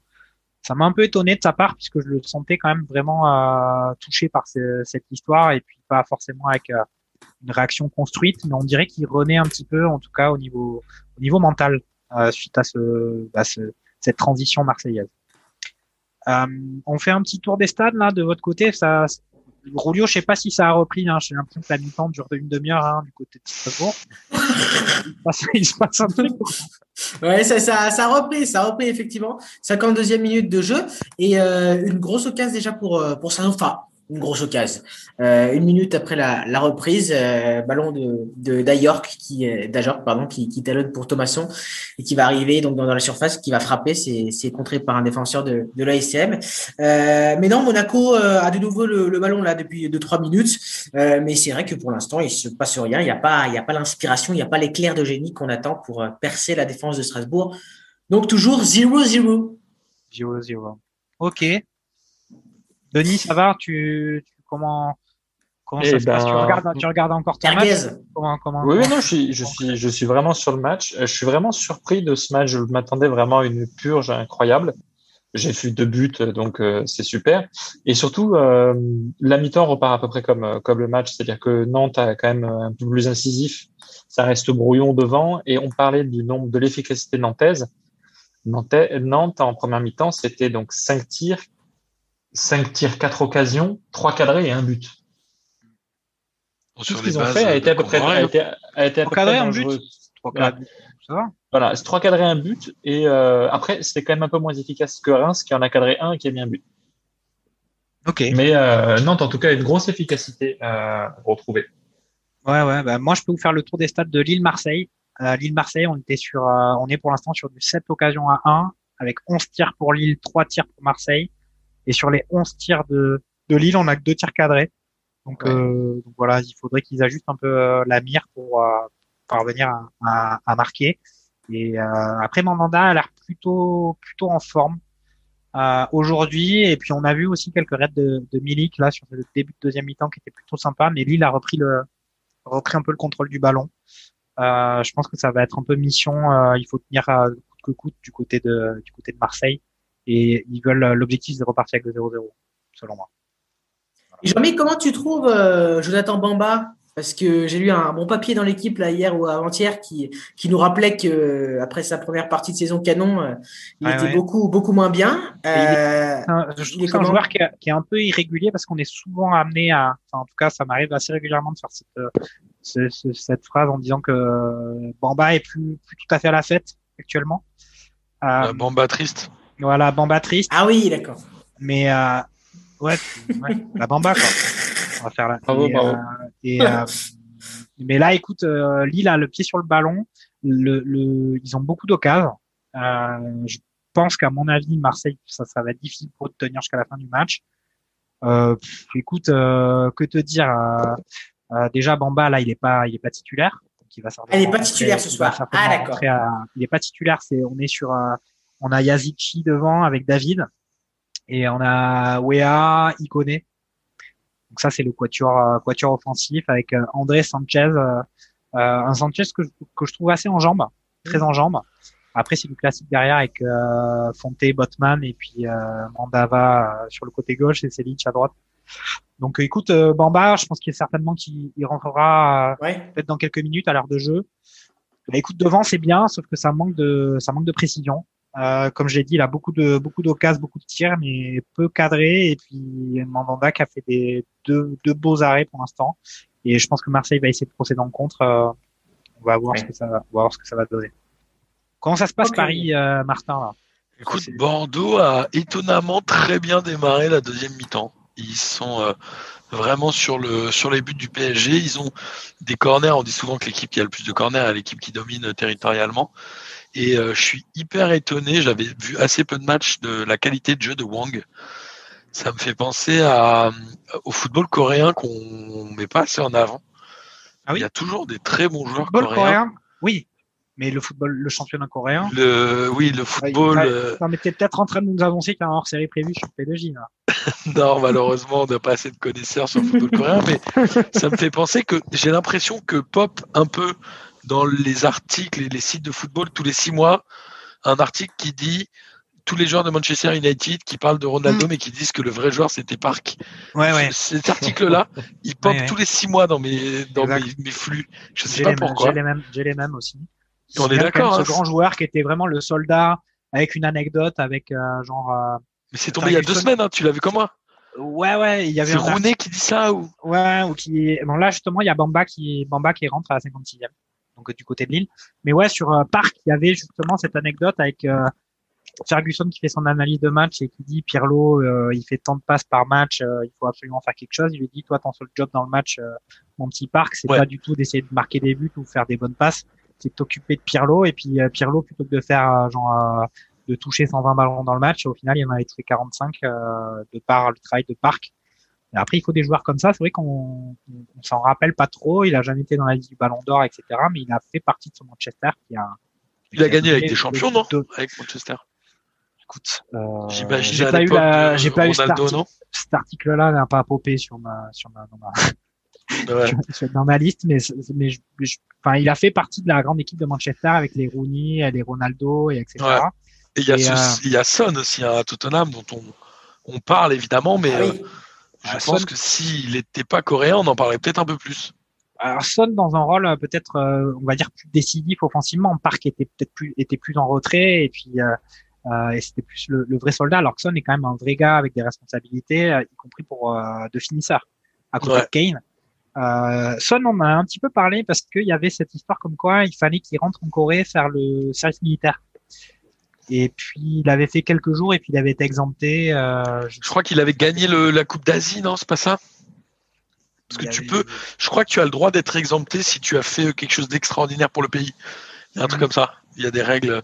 Et il a ouais. gagné les Jeux, les Jeux Olympiques, n'importe quoi, les, euh, les Jeux Asiatiques, une Coupe Asiatique, non? Denis, tu dis plus rien depuis quelques minutes. Ça m'inquiète. En tout cas, Non, Park, je suis, je Park suis a gagné la Ligue des Champions avec Manchester United en Mhm. 2008 et il a fait deux finales en 2009 et en 2011. Ah ouais, non, mais la grande, à l'époque, c'était vraiment la grande, euh, la grande équipe de Manchester. Il était, c'était pas un, c'était pas un Ole Gunnar Solskjaer euh, qui rentrait pour. Ouais, c'était un euh, titulaire. C'était un titulaire de, un titulaire de Manchester. Il a enchaîné les matchs et c'était vraiment le, le gars sérieux euh, qui, à la fois, bah, qui défendait tout en étant devant et un bon relayeur. Que, enfin, Il cas, y a passé rappelle. 7 ans, quand même. Il n'y avait pas Ouais, le petit Souk aussi de, qui jouait à, à 3 Ah, le petit mais souk, c'est- le petit souk, c'est une chaîne de, une chaîne de magasins pour, euh, pour les enfants. Le Souk. Non, mais c'est si. Ah, il foutait souvent le bordel. Ouais, c'est Souk, il- c'est sûr. il, est- il avait marqué avec 3, il avait fini à Reims, il avait mis 0 but. Oui, exact. Oui. C'est Ouais. drôle. Donc c'est une bonne transition là pour, pour revenir sur Denis. Et puis qu'est-ce qui se passe euh, du côté du stade de Reims à, à la Beaujoire euh, On a l'impression que c'est tisane nuit tranquille là quand même. Non, moi, pendant ce match-là, j'ai eu le temps de trouver la réponse justement pour, euh, pour Park Ji-sung à savoir sa Ligue des Champions, celle de Vittorino Hilton. Euh, lire les quelques commentaires que euh, ce foot fait sur le match PSG, euh, PSG Bordeaux avec euh, Bordeaux PSG avec un commentaire qui m'a fait rire, à savoir Oh, quelle belle galette envoyée par Draxler sur coup franc, il revient à son niveau, ça me fait plaisir. Je, j'ai eu le Mhm. temps de me marrer sur tout ça pendant le match. Bah, de tu nous fais, l'enfance, tu nous ça- fais un peu l'inventaire. euh, moi, la, la réponse d'Hilton, ça, ça m'intéresse. Est-ce que c'est le doyen Écoutez, la- euh, universel de- du jeu de Alors, ce n'est pas le doyen universel. Euh, Vittorino Hilton, attendez que je retrouve l'onglet, parce que je ne l'ai pas fermé entre temps. Euh, c'est un ancien joueur de 3 qui a joué jusqu'à 44 ans. Il s'appelait Monsieur Courtois et c'était dans les années 70, je crois. Il faudrait que je retrouve l'onglet. En tout cas, je l'ai plus. C'est pas, c'est pas Laurent Courtois quand même. Un ancien Non, non, non. joueur, du- notamment du, du TFC. C'est pas Thibaut. C'est pas Thibaut non plus. Non, Thibaut. Euh, ah si je l'ai. Il a joué en, il a joué en D1 jusqu'à 44 ans Ou il a joué à 3 jusqu'à 44 ans? Il jouait en Ligue 1 euh, jusqu'à 40. D'accord.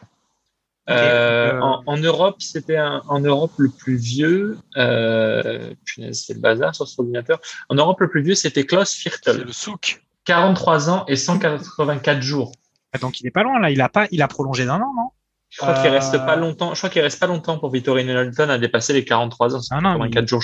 Il a, il Il a a, il 43 a, ans. je pense qu'Hilton, il a Il- prolongé d'un an à Montpellier.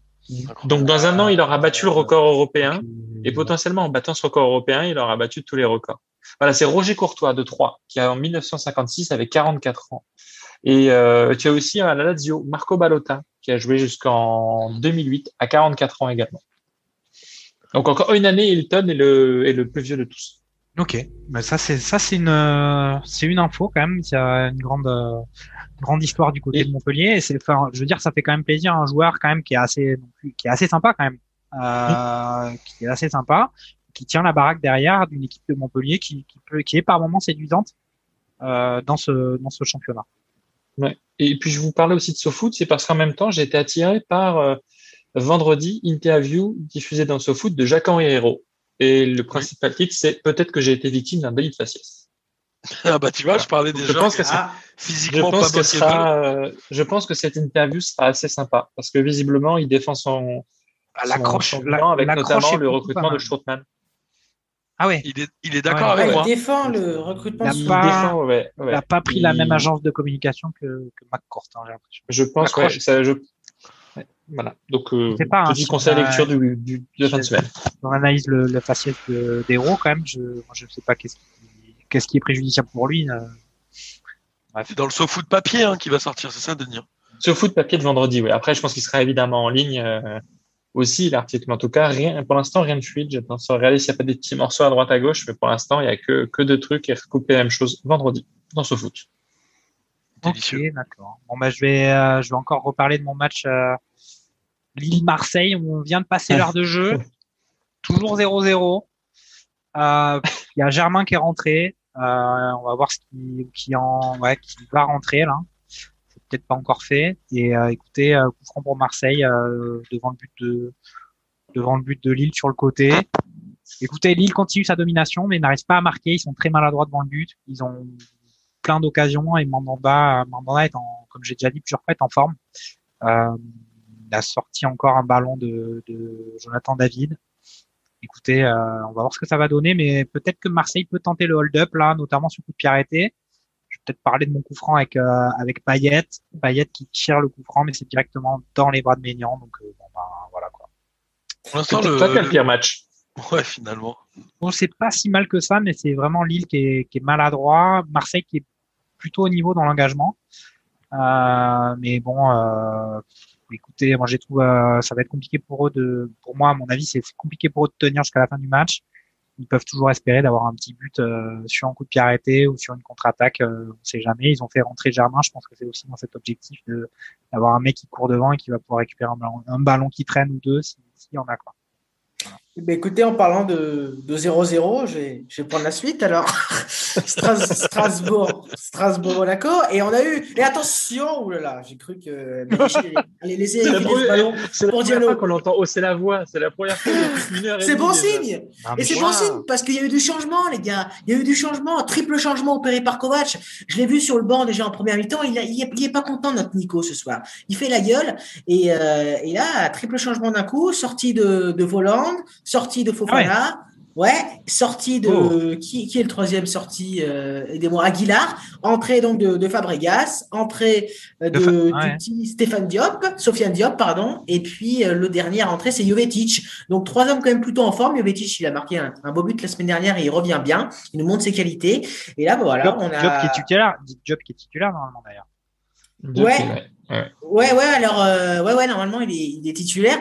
Euh, je sais pas, je sais pas ce qui s'est passé ce soir. Il a peut-être voulu faire souffler. Il a mis, euh, du coup, il a mis Golovin. Mais, euh, mais déjà, on a senti le, le petit souffle du changement, là, avec euh, Monaco qui, qui est reparti un petit peu de l'avant. Bon, il a failli y avoir la, la connerie de Bayachil, là. Mais, euh, mais peut-être, peut-être que ça nous, ça nous, ça nous promet des belles émotions en fin de match. Pourquoi pas? Peut-être que la voix va s'élever, les amis. J'aimerais tellement. Oh, ça serait Ouais. beau. Ok, bah du côté de du côté de Bordeaux, c'est Paris euh, se satisfait de ce 1-0 Bah, et pas pouvoir contrôler jusqu'au bout? Ouais, ça se rééquilibre, ça s'est un peu rééquilibré. Je pense qu'il y a eu un temps fort euh, bordelais dans les dix premières minutes qu'ils ont ils ont pas su en profiter.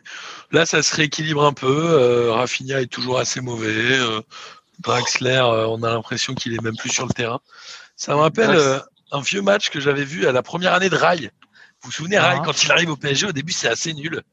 Et euh, j'avais vu un match et où Gilardi avait dit Rai sort et il dit ah bon Rai jouait? Et j'ai trouvé cette phrase Ouais. c'est génial. Et là, je pense que si Draxler sort, je pourrais te dire la même chose. Ah bon, il jouait? Merde. Désolé. Et Icardi devant, ça se passe comment? Parce que euh, il a quand même euh, là, il a en- entre guillemets la chance de, enfin, Keane euh, Covid, donc ça veut quand même dire que, enfin, faut s'imaginer quand même que dans une semaine, c'est Barça. Hein. Parce Exact. qu'aprée, Ouais. même s'il y a la diff qui est faite, euh, ça veut euh, probablement que Keane ne pourra, ne sera pas disponible. Euh, Bappé, on ne va pas, comme euh, on fait semblant de penser que c'est quasiment sûr que le PSG c'est dans la poche. Euh, on ne parle pas vraiment de Bappé. Moi, je, je sais pas si- qu'est-ce qu'il a comme blessure actuellement. Il sera apte à jouer contre, est contre Mbappé, Mbappé est Il est suspendu. suspendu, ouais. Seulement suspendu. Ouais, là, il est Ouais. suspendu contre Bordeaux. Bon, Neymar, ça sert. à- Je pense qu'il y a, il y a Non, pas Neymar, il reviendra pas. qui Il n'y a reviennent. pas d'intérêt. Marco. Euh, Qu'est-ce qu'on a comme blessure? Verratti. Euh, il est Verratti, il se... Je crois qu'il a pris un petit Non, coup sur le Verratti pied à l'entraînement. Il se blesse Ouais. toutes les 120 minutes en jouant au football, donc il a joué 120 minutes, donc maintenant il est blessé pour trois semaines. Et puis Di Maria, je sais pas, je crois qu'il est convalescent, non? Il, se remet toujours de. Ouais, après, toujours, le, le, en le PSG, euh, le PSG a a- les moyens de ne pas perdre 3-0, euh, 4-0 au Parc des Princes. Mais Icardi, il a des situations comme d'hab. Il est pas, il est pas, il est pas, pas mauvais. Ok. Il a des situations. Je sais pas quoi J'ai un coup franc à Nantes, si vous voulez, on peut suivre un coup Ah franc. Ah, non, attendez, non, non, Allons-y. il- il- non, finalement, changeant de match, il risque Hein d'être tiré par Corchia. Donc non, non, finalement, non, en vrai, je pense que ouais, il y a, non, il y a Moi, je là, voir le Kurzawa très, tout très beau foufou jeu. sur le terrain, c'était beau. Ah, ligne droite, il a fait un tout droit et Ouais. Et Draxler, tu parlais de Draxler, Draxler est euh, en trending topic sur euh, Twitter. Pourquoi Et c'est assez savoureux. Ah bah pour sa petite frappe, moi j'ai vu euh, j'ai vu une, une image de la frappe euh, de la frappe Ah. de Draxler qui était en réalité un feu d'artifice. J'en ai un autre qui indique que la frappe de de, de Draxler vient d'atterrir dans le 77. Enfin des trucs habituels de Twitter quoi. Ah bah et, et je, je vous ai dit que le coup franc de Nantes serait raté, mais elle est arrivée dans le mur et la seconde frappe est arrivée au poteau de corner. Super. Bon, Ok, bah écoutez, on va peut-être, euh, peut-être qu'on faisait, on a qu'à faire une petite transition euh, toute légère sur euh, peut-être des matchs un peu à l'é- à l'étranger. On a quand même ce soir, on a, on a quand même Barcelone-Séville par exemple en Liga. Toujours à zéro? Eh ben, toujours un 0 avec un, un but de Dembélé à la 12e minute, sachant que c'est un match retour de, de Coupe du Roi. Euh, et que le, si mes souvenirs sont bons, euh, le 0-2 Barça à l'aller. 2-0, ouais. Ils avaient 2-0 perdu pour 2-0. Pour Séville. 2-0 pour Séville, donc euh, Pour Séville. ouais. le Barça est plutôt bien orienté, sachant qu'il leur reste une demi-heure pour marquer, un peu moins d'une demi-heure pour marquer le deuxième but, pour avoir accès aux prolongations. Euh, une J'ai vu une vidéo sur les, les, les meilleures phases de notre ami Dembélé euh, devant les caméras en interview et tout. Il est quand même des barres de rire, lui. ouais, Très bon public. euh, Ah ouais. on, peut quand même, on peut quand même noter que euh, euh, Griezmann est, est pas titulaire encore sur ce match. Ça fait pas plusieurs matchs qu'il est plus, il est plus dans l'équipe. Euh, je sais pas si Énorme occasion de Ben. Arfa. Là il est rentré à la place il est rentré à la place de Dest. J'ai Ouais. une très grosse occasion de Ben Arfa hein, pour Alors, Bordeaux. Ok. Eh ben, Mais ça eh ben, eh n'aura ben. pas fait but, malheureusement.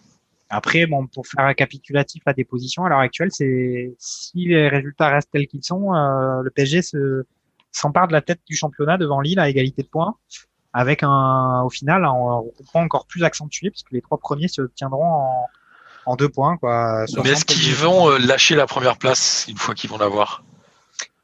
On peut se poser la question, puisque là, on, là, le PSG, ils ont quand même beaucoup d'absents. Neymar est absent depuis maintenant euh, début janvier. Euh, on a Mbappé qui est revenu. On va, bon, Verratti, on ne sait pas trop, euh, il est sur un courant alternatif de, de blessure. Euh, on peut quand même penser qu'avec euh, l'arrivée du sérieux de la Ligue des Champions, euh, déjà après ce match de Barça, les, les, retours, etc., ils vont retrouver quand même aussi un allant euh, et un rythme qui va. Mais bon, pour autant, ils n'avaient pas réussi à le maintenir depuis le début de la saison. Donc, je, je disais dans le Parisien qu'a priori le PSG voulait faire 12 victoires en, en 12 journées et continuer sur ce rythme-là. Peut-être que euh, ils vont réussir, hein, mais bon. Après, non, ils veulent pareil faire 12 victoires, hein, mais bon. Même, même, Reims, même Reims, ils veulent faire ça aussi, non? Enfin, Oui, je crois que même euh... tout le monde veut Reims... faire ça. ouais, mais oui, mais disons que Reims veut le faire, mais est-ce qu'ils en sont capables? Ah, ça, je, je sais pas. Ça, ça. L'article, il avait l'air de dire qu'il voulait faire 12 victoires. Moi, sur le match que je vois ce soir, est-ce que je suis pas certain que Reims puisse enchaîner 12 victoires d'affilée? Voilà, oh, je... Gay, Gay, il est en train de nous faire du Verratti au milieu de terrain, c'est magnifique. Mm -hmm.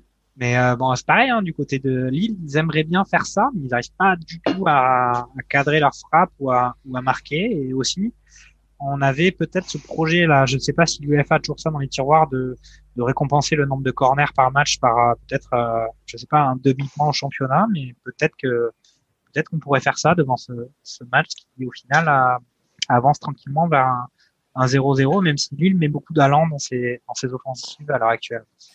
On en est où on en, Moi j'ai une question. On en est où des propositions qui ont été faites par euh, merde l'ancien entraîneur d'Arsenal comme euh, Wenger. Wenger, Wenger, pardon. Pour jouer à Urban à... sur un terrain 11. Ouais, il travaille à l'UFA ou à la FIFA? Il, à FIFA. Ouais. Il, pré... il, proposait de jouer les touches au pied, ce genre de truc, non? Ouais, c'est ça. Ouais. Mais on en est où? Ça ne va jamais être fait.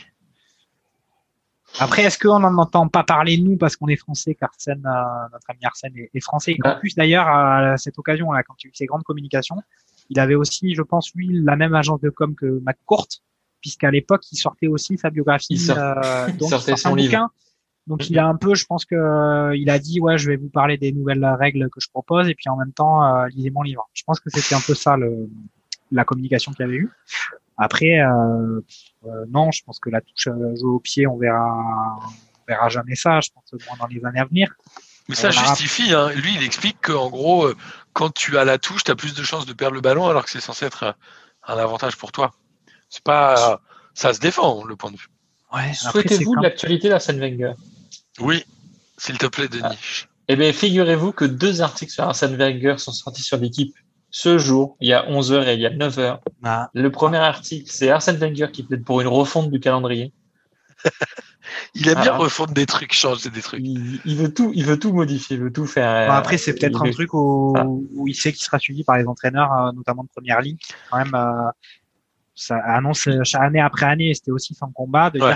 dire trop de matchs pour les joueurs et que même euh, toute leur histoire avec pas de trêve à Noël et le Boxing Day, c'est, c'est pas, c'était pas jouable pour eux, quoi. Et il y a un autre article d'Arsène Wenger qui dit que Park était Alors, très fort à Manchester non, United. Attends, non, attends, attends je, je, suis en train de lire sa déclaration. Visiblement, il veut arrêter la Ligue des Champions. Attends. Ah ouais. non, il est en train de dire une des solutions est sans doute d'organiser la Coupe du Monde et l'Euro tous les deux ans et d'arrêter tout le reste. Contrairement à ce que dit certains, ça ne nuira pas au prestige de ces compétitions. La Ligue des Champions se donne tous les ans et c'est très prestigieux. Les gens veulent voir des matchs qui comptent, des compétitions qui comptent. Non, en fait, voilà, Coupe du ah, Monde et l'Euro tous les deux ans. Ah, d'accord. Et euh, par ah, contre, oui, tout, oui. Le reste, euh, tout le reste, on arrête pas. Ouais, mais alors après les qualifs, tu les fais comment? Tu fais sur la moyenne de, de, deux années? Tu fais une moyenne flottante comme pour les, les, les, les résultats de, des vaccinations? Je, je, ne sais pas, l'article équipe s'arrête ici. Il, il, ne précise pas plus. À Paris, j'ai un, oh. un, changement à Paris où le néant va remplacer le néant puisque Ander Herrera rentre à la place de Julian Draxler. Oh, Donc, on a, on a une sévérité. Oh. Alors après, moi, je tiens à la dire petite que... phrase, la petite phrase. C'est quoi la petite phrase? La petite phrase, tu sais, de Gilardi.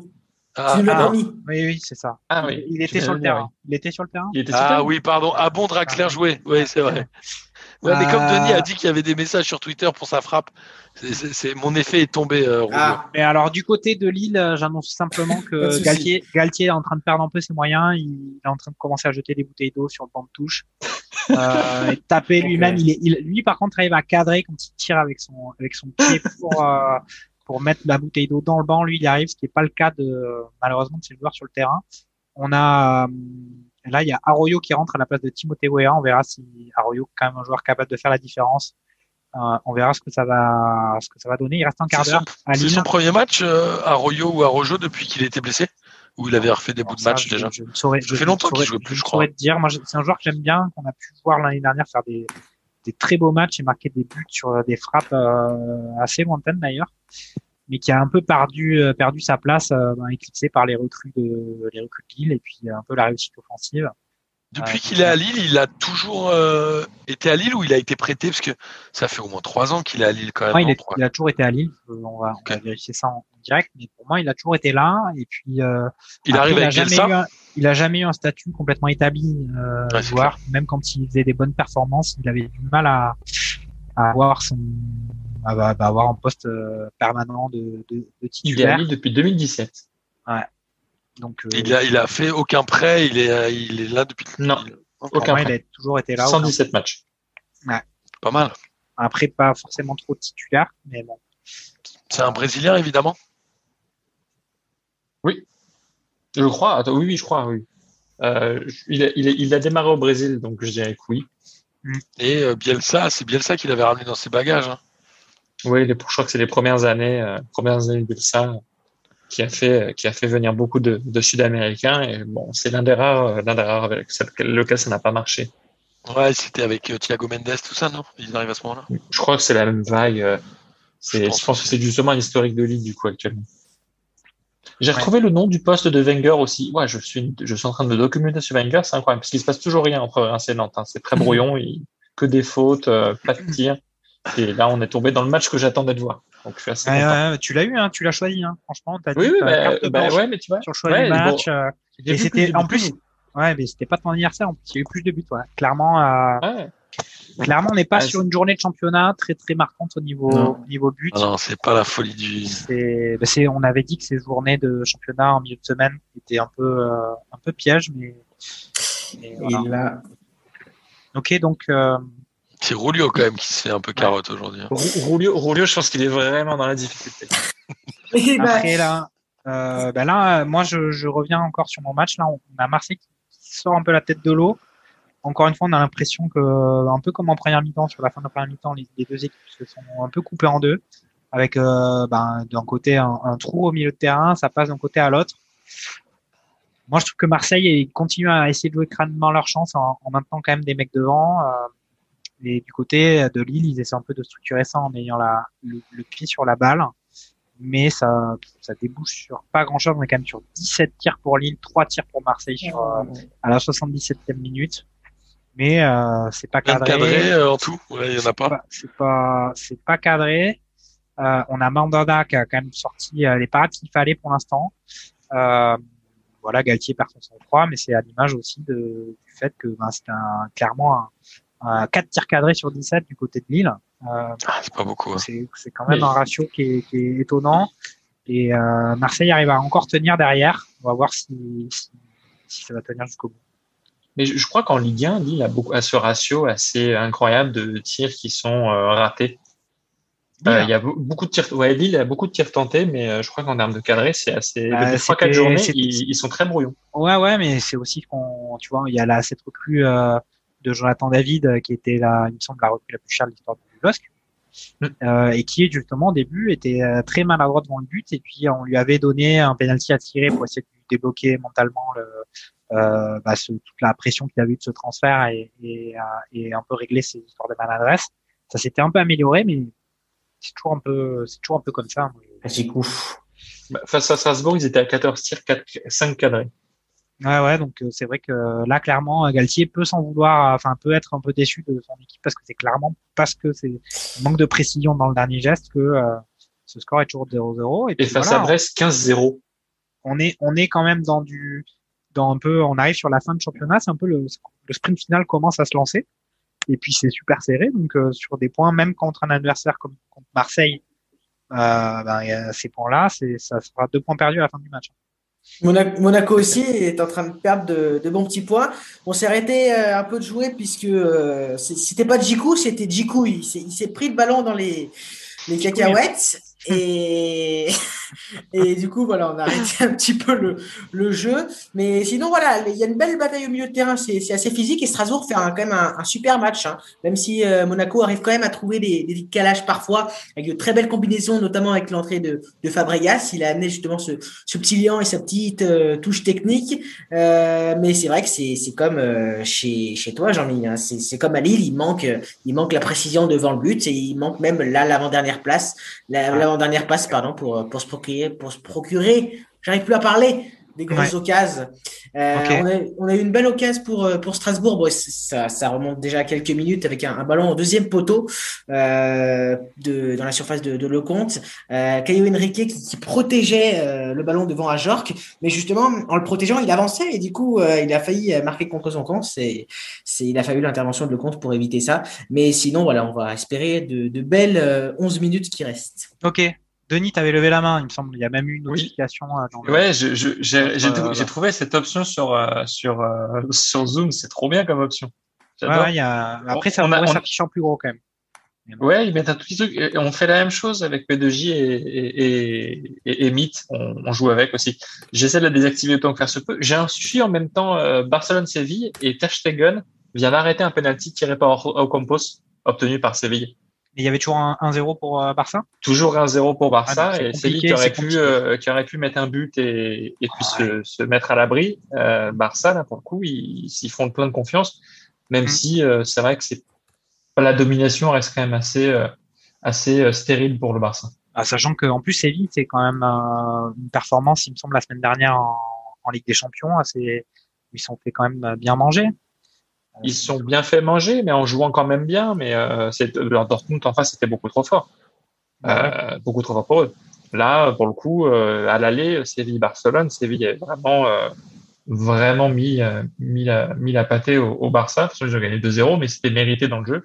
Et là, c'est assez surprenant d'avoir quand même un petit peu en, en difficulté comme ça. En tout cas, moi, j'ai l'impression qu'à la Méno, va vraiment falloir faire quelque chose pour Rulio parce qu'il commence à avoir les, les yeux dans le vague, euh, sachant qu'il a même pas pris l'apéro. Je suis un peu. Mais j'ai mangé deux bons euh, sandwichs à la mi-temps. Bah voilà, peut-être là, t'es sur la digestion, euh, falloir. Plus de sandwich que d'occasion dans son match. Voilà, exactement. Exactement, exactement. Je Euh, qu'on va arriver là-dessus. hein. On va arriver là-dessus. moi, alors, moi, du côté de Lille, là, c'est pareil. C'est Lille qui, quand même, euh, continue de mettre la pression sur Marseille. On a un enchaînement de coups qui arrêtés entre des corners, des, des, des coups francs. euh, c'est un peu le siège de la surface de Mandanda. Et là, il y a penalty, suspicion de penalty, je pense, pour, euh, pour Lille avec encore un corner. Je pense que ça va être, on va, ça va être examiné par la VAR. Là, il y a une, une poussette dans la surface, euh, euh, dans la zone des 6 mètres. Euh, C'est pas bon, ça. hein. on va voir, on va voir ce qui se passe là. On va, on va, on va laisser la VAR. euh, Ça siffle rarement les poussettes les dans le dos quand même. Bah, après, quand il y a le VAR, quand même, euh, j'ai l'impression que c'est souvent. Mais je crois que finalement, ça n'a pas été, ça n'a pas été signalé comme faute, mais Ah. encore un corner. Mais c'est, ça va être la, c'est vraiment la, la grosse pression sur Marseille. Euh, Il reste quand même euh, 10 minutes de jeu. Euh, là, encore un corner. On est sur trois corners d'affilée avec, euh, pareil, un coup franc juste avant. Ça fait genre 5 minutes de grosse pression sur les buts de, de Marseille. Franchement, si Marseille s'en sort avec un 0-0, franchement, ils seront, ils seront contents dans le, beaucoup de Oh, ce sera un super point pris par Marseille en Ouais. plus. Ouais. Ouais, contre À le Lille. leader du championnat, quoi. C'est quand le Lyon PSG C'est dans deux semaines, enfin dans deux journées de championnat? C'est le dans 22, deux c'est ça journées, je crois. Ouais, je crois 20, que c'est ça. Le 20 ou le 22 mars Euh, Dans deux ou trois journées de championnat peut-être même. On va voir ce que ça va donner. C'est le 21 mars, dimanche 21 mars. On va voir ce que ça donne. Alors que Lille, c'est quoi? C'est beaucoup plus tard non, dans la saison? Euh, C'est plutôt en fin, fin, fin. Faut, faut voir notre statisticien euh, Denis. Jean-Michel Seri, euh, qui est sorti là pour Bordeaux, du coup, ça m'a euh, intéressé de revérifier un peu son parcours et ses clubs. Ouais, il est passé à côté de sa Il a joué, il a joué de- Jean-Michel Il Seri y a Fulham. Ouais. Bah, c'était Ouais. Barça à un moment, c'était censé être Barça. En fait, ce qui est étonnant, c'est qu'il il est Ouais, à Nice, donc pendant deux saisons, il fait des saisons pleines. Il joue euh, 38 matchs. Il fait une saison quasiment pleine à Fulham où il joue euh, plus de 30 matchs. Après, il va à, à Galatasaray où il rejoue plus de 30 matchs. Il revient à Fulham, il a joué zéro match euh, les six premiers mois. Je me demande, j'arrive pas à savoir. Après, c'est l'Ang- l'Angleterre, ce c'est- compliqué aussi parce que l'Angleterre avec leurs effectifs de 60 joueurs par équipe euh, et puis euh, il a peut-être euh, il est peut-être arrivé en retard le mois le premier jour et puis euh, Ouais, mais tu vois, il avait joué 32 journées, donc il a été prêté, j'imagine, à Galatasaray s'il est revenu. C'est-à-dire pourquoi tu prêtes un joueur qui joue 32 Enfin, il y a des trucs parfois, c'est assez lunaire. Et je sais pas si vous vous souvenez de Ben Arfa, qui était à, qui s'était fait, euh, si je dis pas de bêtises, les croisés à Newcastle, Ouais. Qui était revenu, qui avait été prêté à, à Wolverhampton. L'entraîneur de Wolverhampton avait fini par dire non mais récupérez-le, on n'en veut plus, il, il s'entraîne pas, il, avait réussi à se faire virer d'un prêt quand même. Je sais pas si vous vous Après, après ce c'est quand même, euh, on sait que, enfin, en Angleterre, ça va vite hein, euh, pour au niveau de la carrière des joueurs. Et puis Ben Arfa, on sait que lui, ça va vite aussi au niveau, au niveau de l'implication. hein, Je pense qu'il c'est un gars qui a du mal à se, à se tenir. euh, on le voit même à Bordeaux. euh, il a fait quand même, moi, je, mon avis personnel quand même, c'est que Bordeaux, il n'y aurait pas eu Ben Arfa sur cette première partie de saison, euh, ça aurait été vraiment gravissime. euh, Ouais. Et là, euh, bah, il n'arrive pas à tenir dans la durée. Je pense que de toute façon, pour n'importe, quand on est au haut niveau, pour n'importe quoi, le, le plus dur, c'est d'arriver à, à reproduire les, les bonnes choses, les bonnes performances. Et lui, c'est quand même, euh, il a, il a- Oh c'est une faiblesse psychologique qu'il a, je pense, euh, dans son jeu ou dans l'implication. Ou après, peut-être que son caractère fait que les gens, au bout de six mois, ils ont ras le bol et, et ils le lâchent, quoi. C'est peut-être ça aussi. Mais Ouais, c'est clair. c'est toujours un peu le, le, le, le feu de paille, quoi. Ouais, je suis d'accord. Mais euh, ouais, je- pourtant, pourtant un joueur qui, qui par moment est vraiment magique à avoir joué. C'est ça qui est vraiment con avec ce. Mais c'est marrant, il y, a des, il y a des histoires un peu comme ça. Vous vous souvenez aussi l'histoire de, de Gourcuff fils à, au Milan AC où même un joueur comme Maldini, je crois, avait quand même dit euh, Ouais, ce joueur-là n'a pas le. Enfin, il avait pas compris comment ça marchait, quoi. Je crois qu'il Ouais. a expliqué que il, il savait pas ce que c'était d'être un, un top niveau, quoi. Qui était pas fait pour le top niveau du Milan AC. Qu'il avait non, mais tu vois qu'un mec comme Maldini, même 5 ou 6 ans après, il continue à parler de Gourcuff. Non, mais Tu te dis qu'est-ce qu'il a fait pour euh, laisser un. Parce que des chèvres qui passent au Milan AC, il y a dû y en avoir quelques-unes quand même. hein. Je crois Ouais, que mais c'est c'était la quand déception. Il était parti. C'était pas Ouais. quand il était parti. C'est pas genre récemment qu'il a dit ça Maldini. C'était à l'époque où Gourcuff. Ouais, ouais, mais c'était au moins je jouais 5 ans encore. après son départ quand même. hein. Et c'est quand même ce qui était un peu perturbant, c'est que Gourcuff, quand tu le voyais, et d'ailleurs c'est aussi euh, ce qu'on disait de lui, euh, c'est que c'est pas le mec où tu vas te dire qu'il mérite de lui dire des méchancetés parce qu'il a l'air plutôt d'être euh, placide, quoi. C'est pas le mec qui. Ouais. euh, après, c'est entre l'image et la réalité, on sait pas trop, mais c'est vrai que c'est pas un gars qui l'a, qui avait l'air de la ramener euh, comme un fou furieux. Encore moins au Milan AC, quoi. Et pourtant, il se fait tailler par la légende Maldini. C'était 10 ans après, je crois. hein. Ok. Je crois qu'il en a parlé en 2017. Euh, euh, Gourcuff, il a fait le Milan euh, 2007-2008, je crois. Ouais, ouais. Euh, alors moi, au final, toujours 0-0. hein. Sinon, je vous aurais, euh, je vous aurais signalé qu'il y avait eu un, un but, mais c'est vraiment, c'est, je pense que là, bon, il reste 5 minutes, puis il va continuer à mettre la pression, mais vu leur maladresse depuis le début, ça va être euh, compliqué. Je trouve ça assez beau et notamment euh, de la part de Larguet d'avoir quand même une, une, un Marseille assez offensif. Il a, il a, on a quand même Milic, Benedetto, Germain, Kawi sur le terrain. Euh, donc c'est quand même, euh, ça reste offensif alors que ils ont, franchement, je vois pas trop ce qu'ils peuvent espérer sur ce match. Qu'il quand même veut absolument obtenir sa victoire et ils sont en train de perdre un peu le moyen de s'énerver, y compris Arroyo qui vient de rentrer, qui à chaque fois de siffler contre lui euh, invective l'arbitre, alors qu'il reste que euh, deux minutes dans le temps réglementaire. Voilà. À Paris, comment que c'est là? C'est- c'est- c'est- Écoute, voilà. le match est, euh, est, euh, est assez, euh, était assez écrit, j'ai envie de dire. Le Ah. PSG qui a marqué un but, qui, je pense, va gagner un 0 Bordeaux qui est pas si nul que ça. Je m'attendais vraiment à pire. Euh, je pense qu'il y a quand même un, un défaut de motivation contre des petits clubs ou ce genre de truc. Ben Arfa, bah, qui fait euh, ce que font tous les anciens joueurs du PSG quand ils jouent face au PSG. C'est-à-dire que quand il rentre, il est, euh, il a envie. On sent qu'il a envie, alors qu'on a vu des matchs où il n'avait pas envie. Mais euh, voilà, c'est euh, c'est pas impossible que Bordeaux aille pas égaliser à la fin du temps réglementaire. Ah, ça serait, ça serait, euh, ça serait ça sympa pousse. quand même. Ça serait pousse. sympa. Ouais, ouais, bon, ça, et, et ils ont fait des changements. Ils ont, il y a Houdin qui est, qui est dans la compo de Bordeaux. On a du Houdin, on a du, on a du qui là? Alors déjà, euh, niveau PSG, il y a, euh, on le rappelle, les trois changements possibles. oh, les... oh, oh, oh, but à Lille. Euh, but Oh. là là. Et ben, écoutez, il y avait une très belle parade de, de Mandanda, mais qui a, bah, qui euh, a dévié le ballon juste devant lui. Et puis derrière, euh, dans la défense de, de Marseille, n'avait pas suivi, ce qui était justement le cas des, des Lillois qui ont suivi. Et, et donc sur ce ballon un peu euh, arrêté par Mandanda et relâché à un mètre, un ou deux mètres devant lui, ben, euh, c'est une frappe d'un Lillois. Alors j'ai un peu de mal parce qu'ils se sont tous rués euh, taper dans cette balle, mais euh, mais voilà quoi, but. On l'avait senti venir. Hein, euh, franchement, s'ils n'avaient pas marqué un but vu le nombre d'occasions à Lille, ce serait vraiment, euh, ils étaient en train de manger la feuille de match. Et puis là, Mandanda qui doit vraiment être dégoûté parce que c'était encore une très, un très bel arrêt, mais, au final, euh, en relâchant le ballon, et eh ben, euh, et eh ben, ça fait but pour Lille et je crois que c'est David qui a marqué. Il peut valoir cher hein, ce but en fin de saison. Bah, bah, oui, oui, c'est clair. Ils étaient en train de perdre leur, ils étaient en train de clairement de perdre deux points. Et puis, et puis voilà, 89e minute, ils ont, ils ont poussé jusqu'au bout. Moi, j'avais l'impression qu'ils étaient en train de se désunir euh, parce qu'ils étaient vraiment frustrés de, de, tout leur rater. Et puis au final, euh, ben, sur ce ballon arrêté par Mandanda et un peu relâché, il y a vraiment David qui le reprend, qui le reprend et qui met une frappe du pied gauche dans un angle un peu quasi un angle très fermé et au-dessus de au-dessus de Mandanda. Bon, Mandanda n'est pas ultra clean quand même sur sur l'action, mais bon, euh, il n'est pas non plus aidé par sa défense sur, sur cette action. Voilà. Voilà, voilà. À Paris, euh, ouais, je voulais dire les par rapport au changement. Euh, comme vous le savez, il y a droit à cinq changements dans trois sessions. Et notre ami, euh, comme il s'appelle Pochettino, a fait trois changements seulement dans les trois sessions, donc il les a un peu flingués. Alors que tu as des joueurs sur le terrain, type Michu qui était déjà rentré ce week-end, je crois.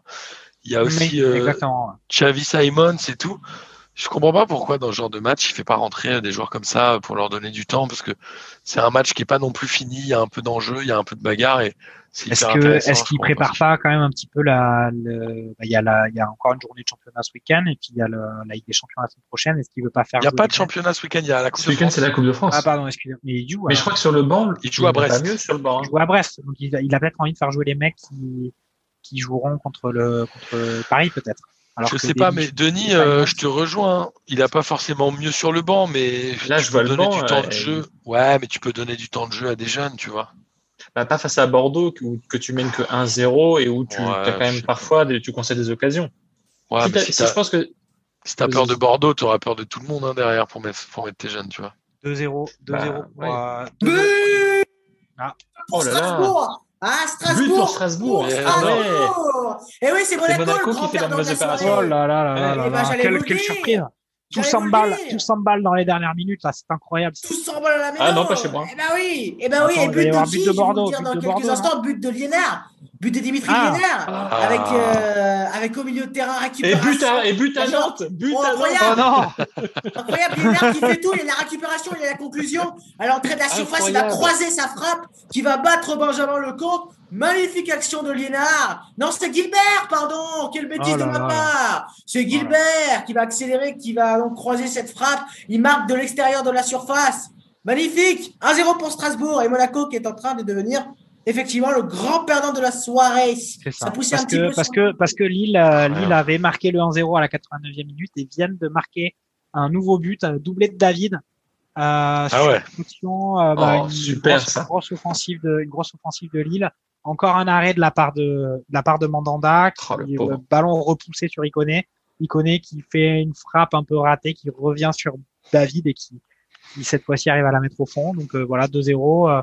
Euh. au final, c'est pas un résultat déconnant, mais qui a eu, mais Lille a eu beaucoup de mal à, bah, à accoucher de ce résultat. Marseille a été combatif, mais, mais au final, ils ont pris tellement d'occasions dans la tête que à un moment donné, ça allait, ça allait passer euh, du côté de Lille.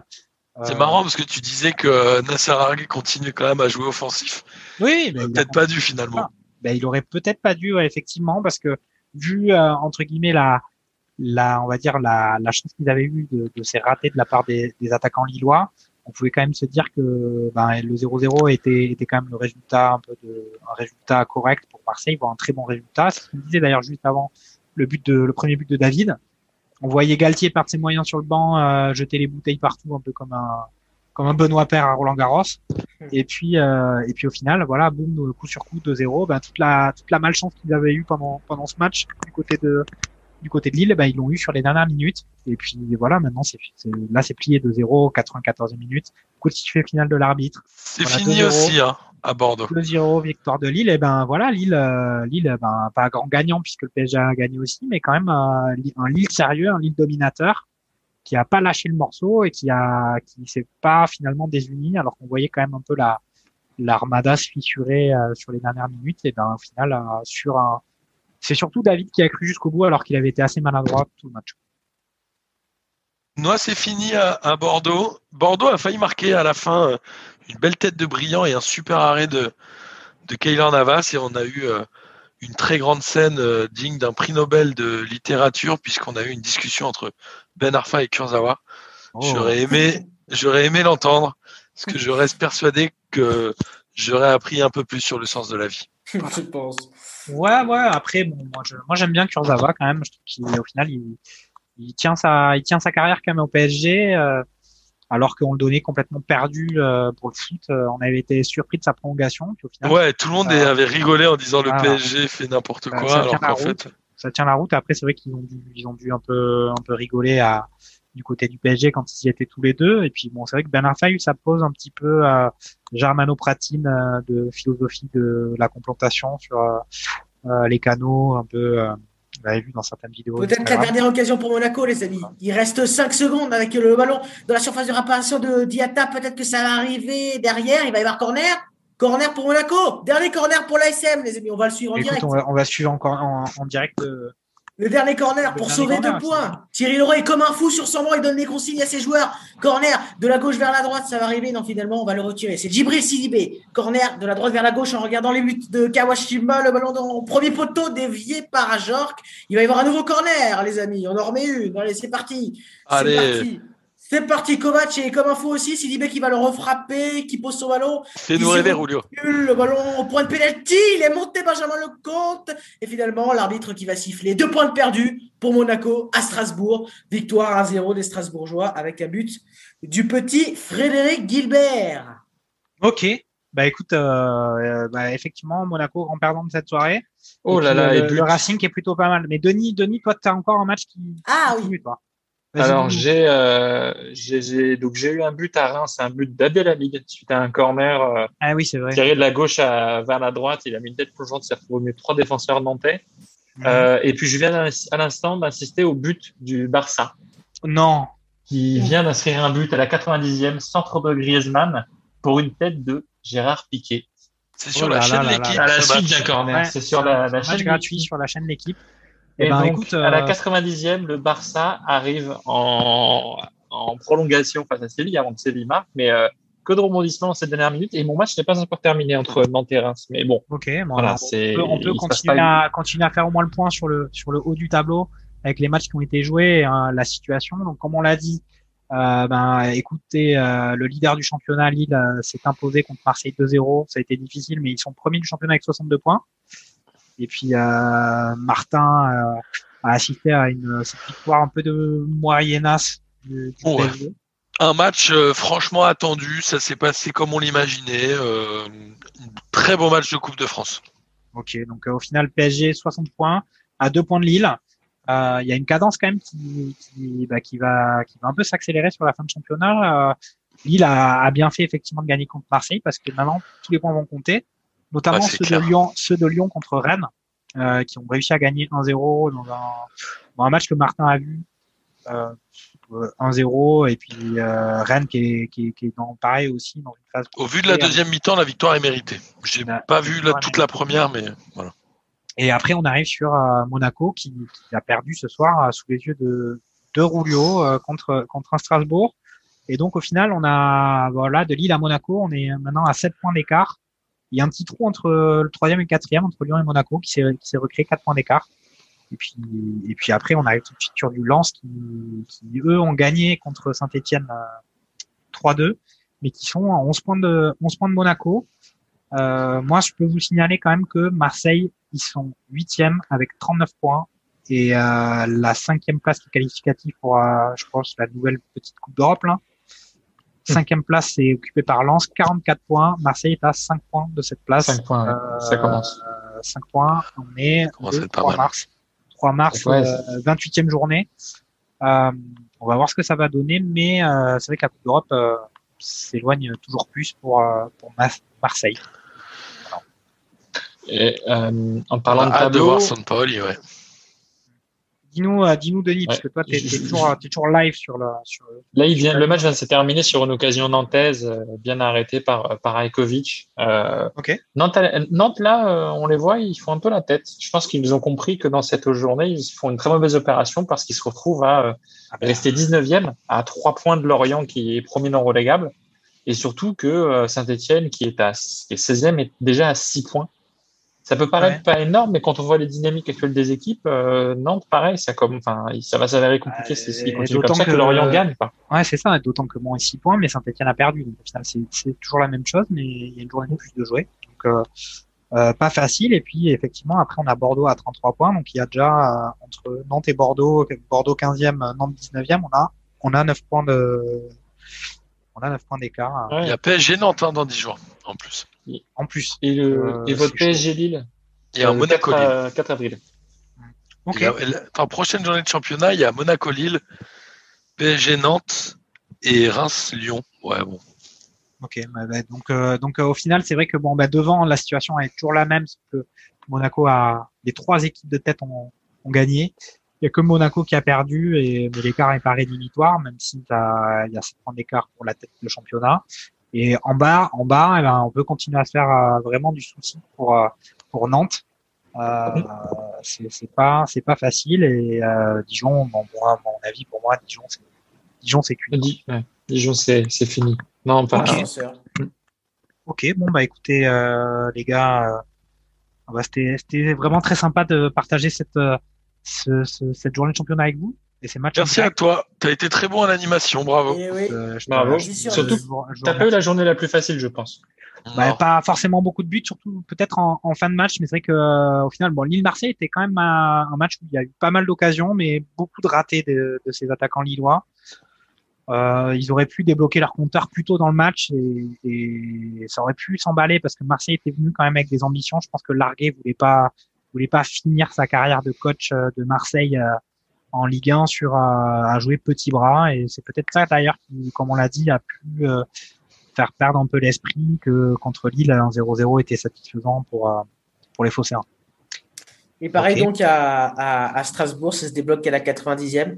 Avec, euh, je, je voulais le noter tout à l'heure, je le dis maintenant parce que j'ai j'ai oublié de le noter tout à l'heure, euh, une défense quand même euh, assez assez apathique des Monégasques qui ont reculé, qui ont accompagné Gilbert et qui sont pas montés et donc il a pu euh, croiser cette frappe. Et Monaco s'est pas non plus créé beaucoup d'occasions en deuxième mi-temps, ça a accéléré un peu sur le côté avec Caillou Henrique et, et Kepran Diatta, mais c'est une bien décevante équipe de, de Monaco.